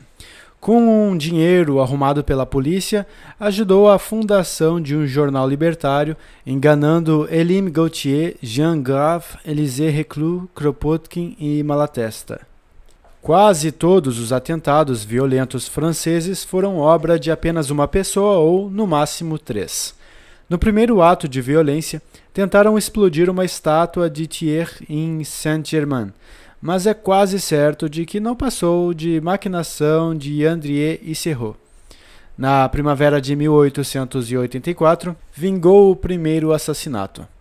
Um jardineiro, Louis Chavet, decidiu perpetrar um ato heróico de propaganda anarquista. Matou a madre superiora que o hospedara num convento. Xavier morreu sob os golpes da polícia que o foi prender. Uma organização pequena, autodenominada Banda Negra, executou na região da pequena cidade mineira de Montceau-les-Mines, ao som das marteladas nos sinos, uma série de atos antirreligiosos e incêndios em capelas, vilarejos e escolas. Presos, nada se provou contra eles. O governo francês, porém, achou que se preparava uma enorme insurreição sob os auspícios da finada Internacional de Saint-Imier e começou a prender todos os anarquistas. Em 1883, promoveu em Lyon o célebre processo contra 65 libertários. No mesmo ano, Louis Michel e Émile Pouget guiaram aproximadamente 500 manifestantes nos Invalides contra as ações ilegais do governo na perseguição dos anarquistas. Dispersos, correram pela Rue de Canet gritando pão, trabalho ou chumbo e saquearam uma padaria e alguns negócios. Atacados pela polícia, recuaram. Presos, Louis Michel e Pouget foram condenados. Frente à violenta indignação da opinião pública, o governo foi forçado a anistiá-los em conjunto com os condenados no processo de Lyon. Ficaria por conta de Ravachol a estreia de mais uma fase violenta de março de 1892 a junho de 1894. No entretempo, foram cometidos 11 atentados à dinamite, com um saldo de nove mortes. Na Sérvia, o ministro residente foi gravemente ferido. O presidente da República apunhalado e morto. Quatro assassinos justiçados. O país inteiro tremia e os instrumentos postos em ação pelo Estado destruíram a imprensa libertária, processaram os líderes e dispersaram todos os grupos autônomos. Contrapondo-se ao individualismo exacerbado, o tradicional comunismo anárquico reagiu opondo a propaganda pela ação à propaganda pela palavra. Experimentou e inovou. Foi para o campo e criou colônias anarquistas. Algumas comunidades sobreviveram até 1940 e fundou escolas libertárias como a conhecida La Ruche de Fauré. A reação ao individualismo não ficou por conta somente dos tradicionais anarcocomunistas kropotkianos. O ano de 1894 assinalou o início da escalada do anarco-sindicalismo, que, no início, conviveu amigavelmente com os anarcocomunistas e depois substituiu-os enquanto corrente dominante no movimento libertário. O apogeu de sua influência entre os trabalhadores franceses seria marcado pela famosa Charte d'Amiens, de 1906, onde se proclamou a completa autonomia do movimento sindicalista e negava-se qualquer solidariedade política aos partidos de esquerda e de direita. Aos poucos, a partir de 1908, após uma série de greves desastrosas e prisões de líderes, os sindicatos nacionais, menos radicais, foram conquistando o poder da Confederação Geral dos Trabalhadores, até então dominada pelos anarcos-sindicalistas. Com a guerra vieram também as divergências entre os anarquistas com respeito ao militarismo e, com a Revolução Russa, a desagregação total dentro da CGT. Somente em 1920 os anarquistas tentaram uma reaproximação mais duradoura e criaram a União dos Anarquistas Franceses, UAF, reagrupando todas as tendências dispersas. O jornal O Libertário, órgão desta associação, sairia diariamente de 1923 a 1925. Novas amarguras e dispersões aguardavam os libertários com a ascensão do fascismo europeu. Os exilados russos em Paris, Piotr Ashnov, Nestor Makhno e Ida Met, entre outros, tentaram, em conjunto com Sébastien Fauré, criar uma nova plataforma de organização geral dos anarquistas. A UAF foi o palco destas tentativas. Em síntese, eles queriam unificar os individualistas, os anarcocomunistas e os anarcosindicalistas. Sébastien Fauré, a exemplo de Volini na Rússia, teorizou a respeito desta união e escreveu a Síntese Anarquista. Mas o projeto de união acabou levando os anarquistas a uma cisão entre os organizacionais e os anti-organizacionais. De 1926 até os dias de hoje, o anarquismo francês viu e participou de várias cisões que criaram siglas e mais siglas ou pequenos grupos. Alguns aceitaram a síntese anarquista, outros a repudiaram. Mas, organizativamente, nada permaneceu de muito concreto e as grandes manifestações anti-autoritárias, como no caso da revolta estudantil em maio de 68, pouco tiveram a ver com os tradicionais núcleos anárquicos. Em junho de 1977, em Toulon, um congresso parecia tirar do estancamento a Federação Anarquista Francesa, FAF, reconstituída em dezembro de 1953 sob o princípio da pluralidade de tendências. Na Itália, os herdeiros de Malatesta assistiram atônitos o enfraquecer do anarquismo na Itália depois da Segunda Guerra Mundial. Fracassada a reconstrução imediata da União Sindical Italiana, USI, os debates deslocaram-se apenas para o nível ideológico. E o tradicional humanismo anarquista de cunho malatestiano influiu e orientou os anarquistas apenas em suas preocupações organizativas, em detrimento do sindicalismo anarquista, que viu o reformismo dominar totalmente as organizações dos trabalhadores. Este reformismo pode ser traduzido assim: lutas esporádicas apenas por reivindicações imediatas, sem nenhum conteúdo mais radical ou profundamente revolucionário. Um pouco antes de 1968, os anarquistas italianos impulsionaram decisivamente o seu movimento através do Humanità Nova. Criaram a Federação Anarquista Italiana, FAI, que procurou um pacto federativo entre os humanitaristas, os anarcocomunistas e os sindicalistas. Em 1965, começaram as cisões dentro da FAI e dela surgiram os grupos de iniciativa anárquica, G e A, uma pequena federação de grupos de orientação pacifista em defesa da autonomia pessoal e contra a participação em qualquer órgão do sistema, os sindicatos inclusive. Outra cisão provocou o nascimento dos GAF, Grupos Anarquistas Federados, que resistiram até 1967, tentando criar uma base teórica para os grupos de afinidade.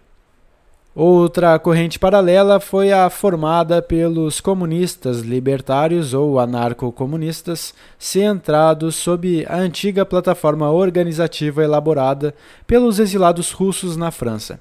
Em conjunto com outros grupos anarco-comunistas organizados fora da FAI, os comunistas libertários formaram núcleos de defesa sindical nos bairros e nas fábricas. Os anarcos-sindicalistas são ainda fortes, sobretudo na Toscana, e trabalham na reconstrução de uma oposição sindical revolucionária dentro dos sindicatos existentes e considerados reformistas. A ascensão dos autônomos foi marcada principalmente em 1977 com a ocupação das universidades pelos estudantes. Defendiam a autonomia na escola e nas fábricas apoiaram as reivindicações feministas, apoiaram os grevistas e os marginalizados de qualquer espécie, presos, homossexuais, ecologistas, etc. Num congresso em setembro de 1977, em Bolonha, reuniram-se mais de 40 mil jovens. Dormiram nas praças, solidarizaram-se na comida através das cooperativas agrárias, tocaram música, levaram jogos e esportes por toda a cidade e denunciaram vigorosamente a violência policial. Tanto hoje como no século passado, a Itália continua assumindo características particularíssimas quanto aos seus movimentos libertários. Antes da chegada de Bakunin a Florença, os historiadores detectam manifestações anti-autoritárias entre os ex-maxinistas e ex-garibaldinos, o primeiro jornal socialista italiano, Il Proletario, era prudoniano apesar de sua pouca influência posterior. Mas um dos líderes do Risorgimento, Carlo Pisacane, foi quem difundiu as ideias de Proudhon e portava claramente aspirações de caráter libertário. A Fraternidade Internacional de Bakunin assinalou ao mesmo tempo o nascimento do anarquismo na Itália e o seu internacionalismo. O seu primeiro time foi de personalidades célebres entre os anarquistas de todo o mundo. Giuseppe Fanelli, veterano de 1848 na França e retirado do parlamento italiano por Bakunin, foi quem praticamente fez brotar o anarquismo na Espanha como enviado oficial da ala anti-autoritária da Primeira Internacional. Saverio Fritzsche, médico homeopata, um dos membros mais importantes da fraternidade.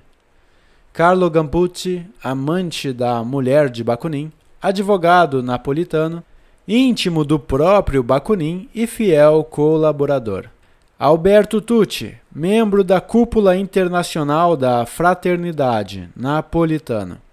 A partir de 1869, firmou-se na Itália um influente movimento anarquista.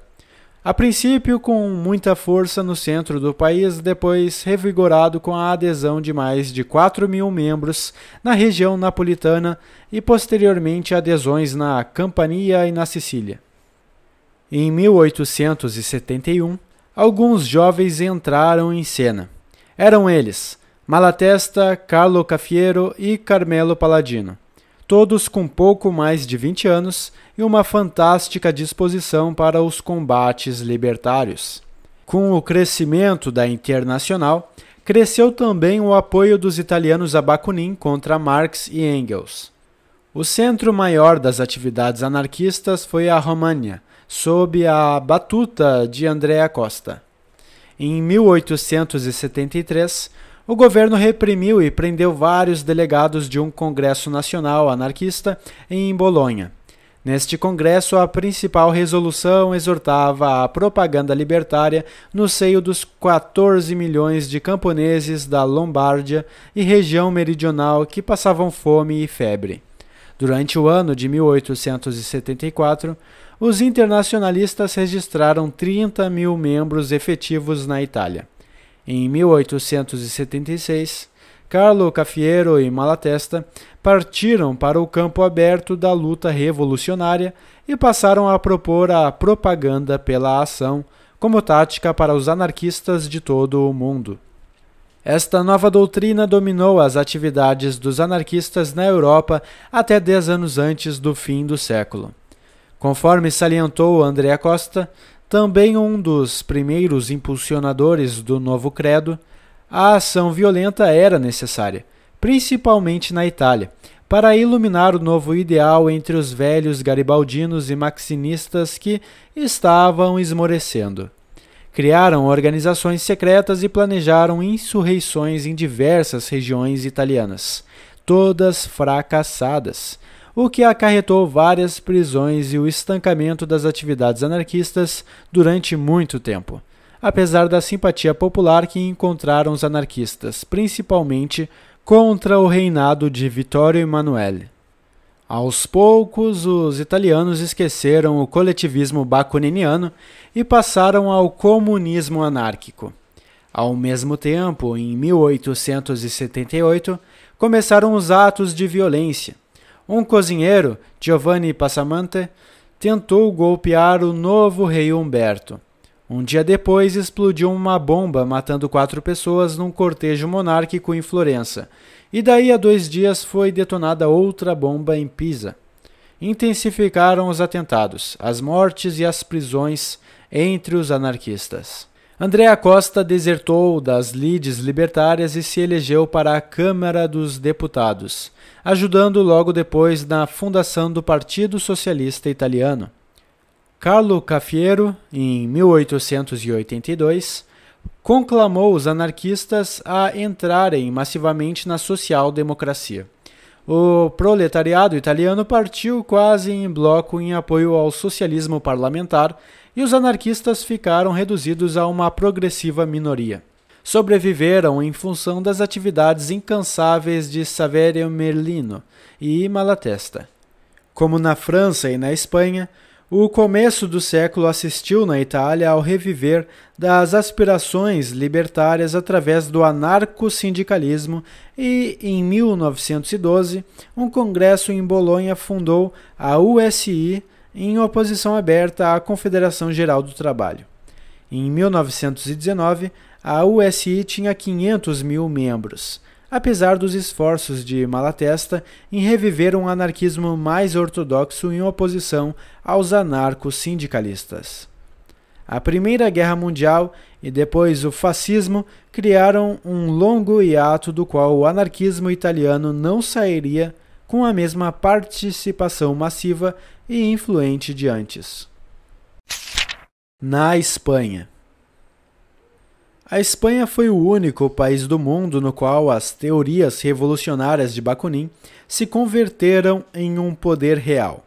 A afirmação é de H. M. Enzensberger em O Curto Verão da Anarquia, uma espécie de biografia de Bonaventura Durruti, um dos mais importantes líderes anarquistas espanhóis. Daniel Guerrin considera os anarquistas espanhóis os herdeiros espirituais de Bakunin os dois têm razão e poderia ser acrescentado que, na Espanha, o anarcossindicalismo alcançou seus maiores momentos. Mas o ódio aos poderosos tem uma história bem maior e mais interessante na Espanha. Muito antes da chegada de Fanelli, o emissário eloquente de uma doutrina brava, calorosa e criativa. Nos anos 40 do século passado, o parlamento espanhol produziu entre os camponeses uma verdadeira revolução ao confirmar a posse das terras aos novos fazendeiros citadinos, desapropriando as pequenas propriedades. Os camponeses, defendendo-se daqueles que vinham de longe tomar suas terras, armaram-se e criaram uma das formas mais primitivas de defesa, o bandoleirismo isto obrigou a nova classe de fazendeiros a desenvolver uma espécie de exército de ocupação das terras, dando início a uma permanente guerra de guerrilhas. Segundo os historiadores, as insurreições seguiam um roteiro prefixado. Os camponeses matavam os guardas civis, sequestravam os padres e funcionários, incendiavam as igrejas, queimavam os registros cadastrais e os contratos de arrendamento, aboliam o dinheiro, declaravam-se independentes do Estado, proclamavam comunas livres e exploravam coletivamente a terra. Tudo isto na melhor tradição, embora muito antes dos ensinamentos libertários. Max Netlot nota a propósito que, em 1845, um discípulo prudoniano, Ramon de la Sagra, considerado o primeiro anarquista espanhol, fundou em Corunha o jornal El Porvenir, fechado imediatamente pelas autoridades, mas que pode ser considerado o primeiro entre todos os jornais anarquistas. Isolada da Europa, com fortes características conservadoras e ao mesmo tempo revolucionárias, a Espanha produziu um potente movimento anarquista entre os operários de Barcelona, Madrid e, sobretudo, entre os camponeses de Andaluzia, Aragão, Levante e Galícia. Antes do aparecimento dos bacuninistas, aconteceram greves em Barcelona, tumultos em Madrid, sublevação de camponeses e insurreições rurais na Catalunha, Aragão e Valência. Em setembro de 1868, os espanhóis forçaram o exílio da rainha Isabela quando começou imediatamente a história de ouro do anarquismo espanhol. Em outubro, aproveitando um período de grandes fermentações sociais, Fanelli disseminou entre os jovens intelectuais e operários das cidades as ideias anti-autoritárias defendidas dentro da Primeira Internacional. A adesão foi quase unânime e imediata. Apareceram os primeiros jornais e as primeiras sessões da Internacional em Andaluzia, Valência e na Espanha setentrional. No ano de 1870, fundou-se a Federação Espanhola da Internacional, com a presença de 90 delegados em Barcelona.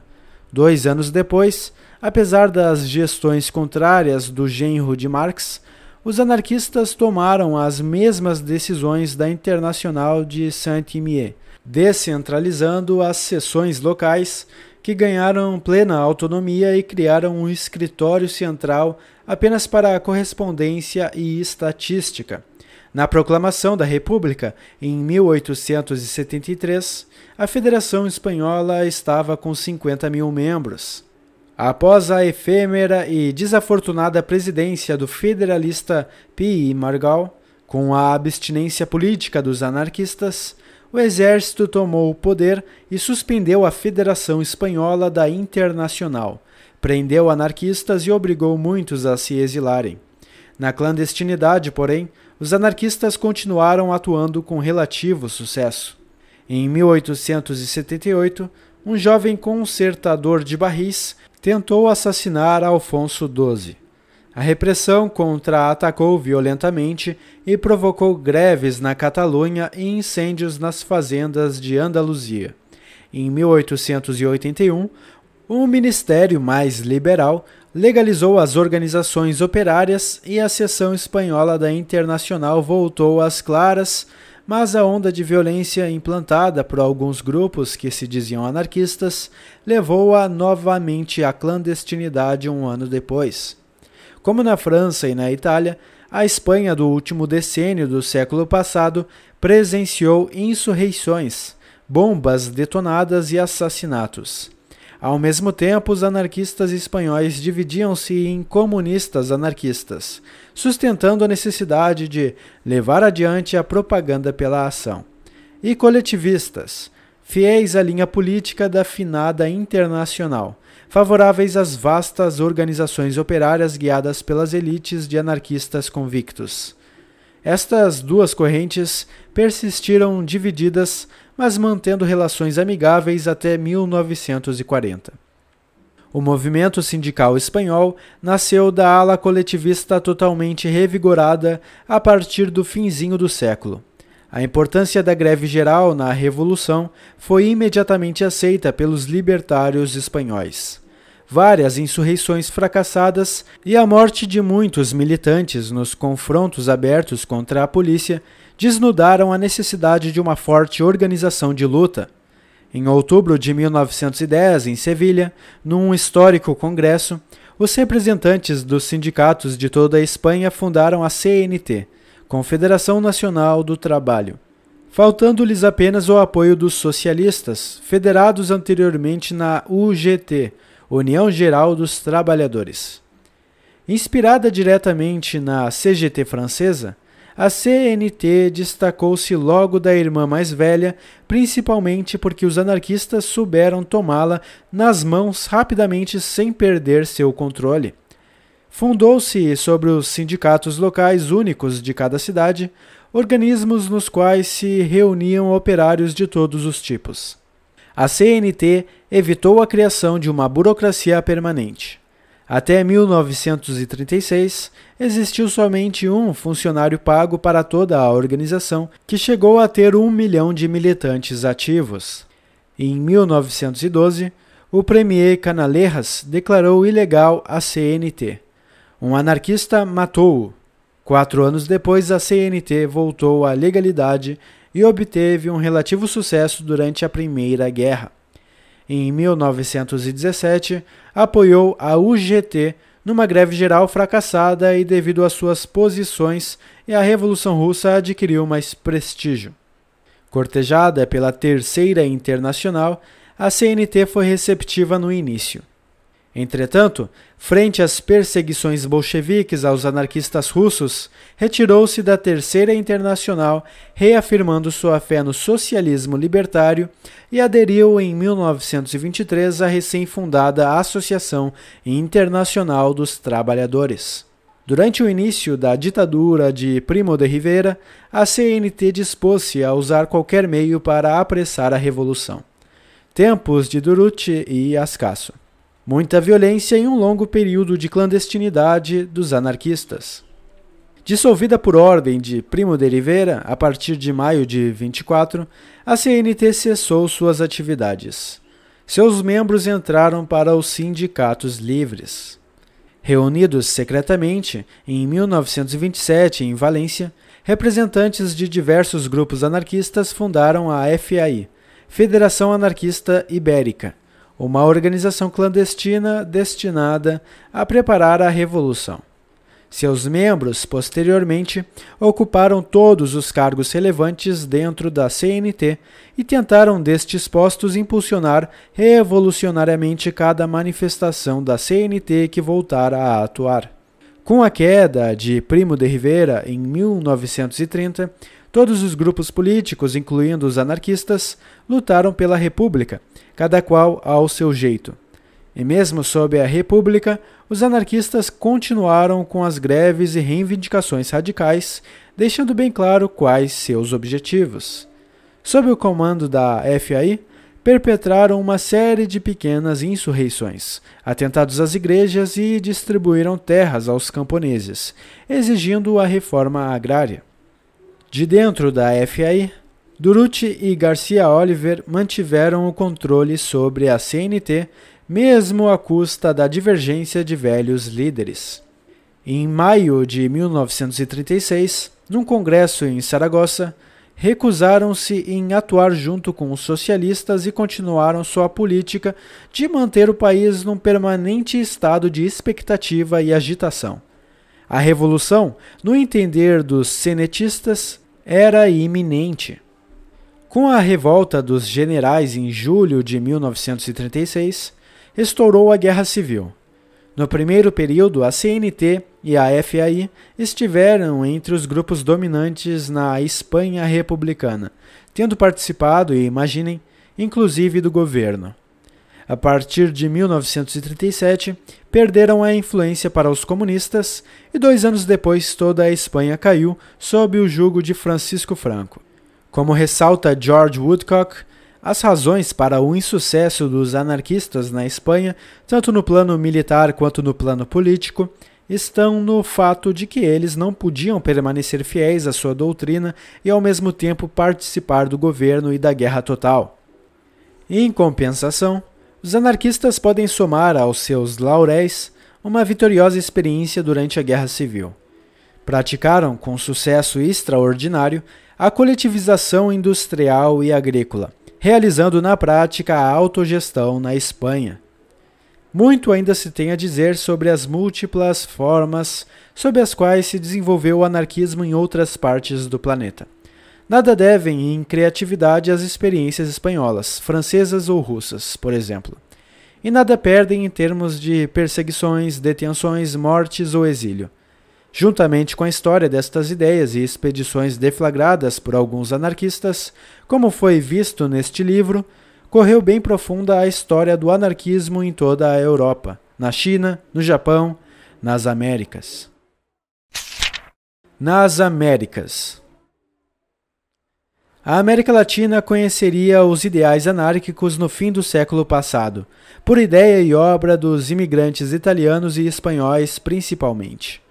Os primeiros grupos chegaram ao México, Cuba e Argentina no começo de 1870 estes três países, mais o Uruguai, estiveram presentes no último Congresso da Internacional de Saint-Imier em 1877.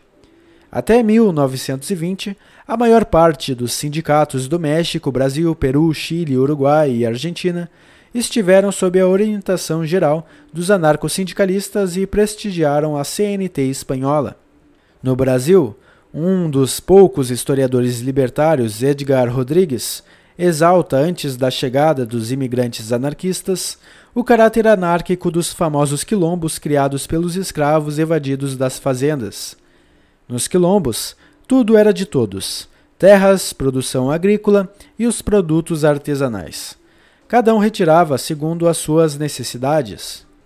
Depois, por volta de 1890, o sul do Brasil assistiria a uma curiosa e fracassada experiência de comunidade anarquista, a Colônia Cecília, fundada por Giovanni Rossi, e imigrantes italianos em terras doadas por Dom Pedro II, exclusivamente para uma experiência comunitária. No fim do século passado e no começo deste, chegaram vigorosas as aspirações anarquistas no Brasil, com Neno Vasco, Gigi Damiani, Oreste Ristori, José Saul e outros. A greve geral de 1917 foi em grande parte comandada pelos anarquistas e a infinidade de jornais libertários da época atestam a força e a organização alcançada no Brasil. Mas, inegavelmente, perderam influência entre a classe operária brasileira a partir de 1922, com a fundação do Partido Comunista do Brasil. No ano de 1946, celebrou-se ainda um congresso anarquista, desprestigiado pela geração mais velha. Dois bravos periódicos anarquistas haviam reaparecido um pouco antes, Ação Direta e A Plebe. Com o golpe de 64, o que ainda existia de anarquismo praticamente acabou. Hoje sobrevive apenas a editora Mundo Livre, no Rio de Janeiro, que edita anarquistas brasileiros e estrangeiros além da história do anarquismo. Na Bahia, edita-se um jornal bimensal, O Inimigo do Rei, que se autodefine como antimonarquista e prega ideias libertárias. Não se pode falar de anarquismo no Brasil sem mencionar o nome de Edgar Leurenhoth e José Oiticica, ambos falecidos, mas cujos livros, depoimentos e documentos são de um valor inestimável na tradição libertária brasileira. Enfim, Nestor Makhno na Rússia, Bartolomeu Vanzetti e Nicolas Sacco nos Estados Unidos, Giovanni Rossi no Brasil, Frederica Montseny na Espanha ou os índios metropolitanos na Itália, como a maioria dos libertários, quando tentaram explodir suas realidades, os anarquistas sabiam, como Merleau-Ponty, que não se podia olhar de frente à história da mesma maneira que não se podia olhar de frente à natureza, porque ela nos envolve. Ninguém, mais do que os libertários, olharam para a história como ângelos novos de Paul como disse Walter Benjamin. Um quadro que representa um anjo como se estivesse a ponto de distanciar-se de algo que o deixa pasmado. Seus olhos e boca estão desmesuradamente abertos, as asas estendidas. E este deverá ser o aspecto do anjo da história. Tem o rosto voltado para o passado. Onde nós vemos simplesmente uma sequência de datas, ele vê uma catástrofe única que amontoa incansavelmente ruína sobre ruína, arrojando-as a seus pés. Assim também os anarquistas, envolvidos pela catástrofe e pasmados ante a barbárie que o próprio homem produziu. E aí pessoal, Alisson falando. Então, o que vocês acharam do livro narrado desta semana? Caio Túlio Costa surpreendeu vocês de alguma maneira ou de certa forma vocês já estavam inteirados com essa complexa e difusa história do anarquismo? Falando em surpresa, eu pessoalmente não sabia que no Brasil houve certas experiências anárquicas que, embora tenham fracassado, elas tenham conseguido sobreviver por algum tempo. Uh, digo, a gente geralmente pensa as experiências quilombolas como a de comunidades isoladas e marginalizadas, não necessariamente como sendo comunidades anárquicas. Mas mesmo que concedamos isso, é realmente muito curioso que no Brasil colônia, Dom Pedro II tenha doado terras para que nelas fossem feitas experiências anarquistas. Aliás, ao menos conforme o Wikipédia brasileiro, a doação não aconteceu de fato, pois logo depois de o imperador ofertar as terras para a experiência utópica, o Brasil se tornou em república e na república não se reconhecia as terras outorgadas a estrangeiros. Ah, de toda forma, o Giovanni Rossi, o libertário por trás do objetivo de implantar a colônia Sicília, não desistiu e acabou comprando essas terras. Infelizmente, a colônia não sobreviveu e, dentre os motivos, estão a hostilidade da colônia vizinha, polonesa, que era fortemente católica, e bem, a gente sabe que os anarquistas tinham, em regra, problema com a igreja.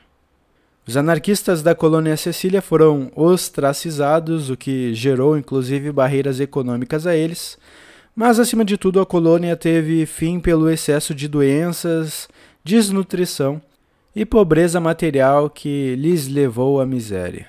Bom, eu não tenho mais informações sobre como as experiências efetivamente anárquicas na Europa se desenrolaram, mas eu imagino que coisa parecida tenha ocorrido.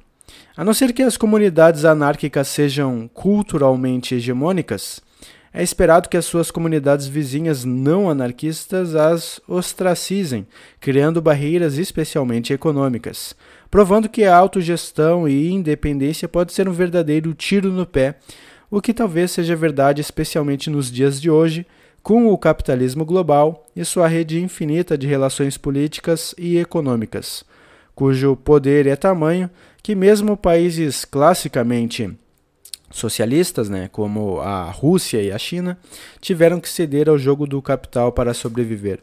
E mesmo aqueles países ditos comunistas ou socialistas que tentaram sobreviver até os dias de hoje sofreram fortes embargos comerciais dos países uh, capitalistas como o próprio Estados Unidos e então acabaram cedendo também.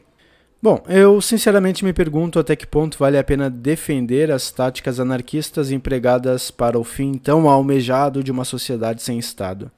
Pensando evolutivamente, se o Estado é tão hegemônico em praticamente todos os países do mundo, e talvez não possa existir país sem Estado, pois o conceito mesmo de país é um conceito autoritativo, soberano e centralizador, o que pode fazer alguém com os conhecimentos históricos, sociológicos, psicológicos e evolutivos disponíveis até aqui acreditar que o fim do Estado é possível ou então sequer desejável? No primeiro episódio do podcast Logismos, eu e o Ramiro falamos sobre teoria da decisão e passividade na política, a partir do texto de Michael Hilmer, O Elogio da Passividade, que você pode ouvir aqui no Narração Filosófica. E tanto no texto de Hilmer quanto em nossa discussão ficou evidente que, de fato, seres humanos são enviesados de diversas formas e que, embora a gente precise a todo tempo tomar decisões, especialmente no campo da política, nós geralmente estamos operando por desconhecimento dos fatores relevantes que precisam ser calculados antes que nossas decisões possam ser tomadas com genuína legitimidade. Ou seja, mesmo uma massa de 50 mil anarquistas filiados a uma central organizada não seria suficiente para determinar que os seus objetivos são corretos ou bem fundamentados. Eu mesmo, durante a leitura desse livro do Caio Costa, não consegui ver muita sensatez nas aspirações anarquistas. Isso pode ser explicado tanto por eu não ter vivido nas suas épocas e, portanto, desconhecer a, a violência estatal que eles conheceram, como também pode ser explicado pelo fato, né, por aquilo que eu considero um fato, que é o de que a aspiração anarquista utópica é fruto de uma paixão realmente genuína, mas que não passa de uma paixão. E paixões costumam fazer as pessoas flutuarem, tirando o pé do chão, se distanciando da realidade, acreditando que alcançar os céus é possível pelo simples querer que seja assim. E se o combustível para o anarquismo é, acima de tudo, não a razão, mas a paixão desmedida, bom, então não é realmente de se assombrar que todas as experiências anárquicas até aqui tenham falhado miseravelmente. Ah, bom, mas essas são apenas algumas das minhas impressões e eu posso estar totalmente equivocado. E se eu estou, eu peço que você entre em contato comigo e me avise seja pela caixa de comentários, seja por e-mail. De toda forma, fica a reflexão. E eu volto a te convidar para conhecer meu outro podcast de conversas filosóficas com convidados inéditos, o Logismos. E para agradecer ao autor do livro, o Caio Túlio Costa, você pode comprar a sua obra revisitando-a quando for conveniente. Os links vão estar aí na descrição. Eu sou Alisson Augusto e se você quer me ajudar na produção e divulgação de mais conteúdo como este, acesse alisonaugusto.com.br e apoie financeiramente este podcast. A gente se vê então na próxima leitura. Um forte abraço.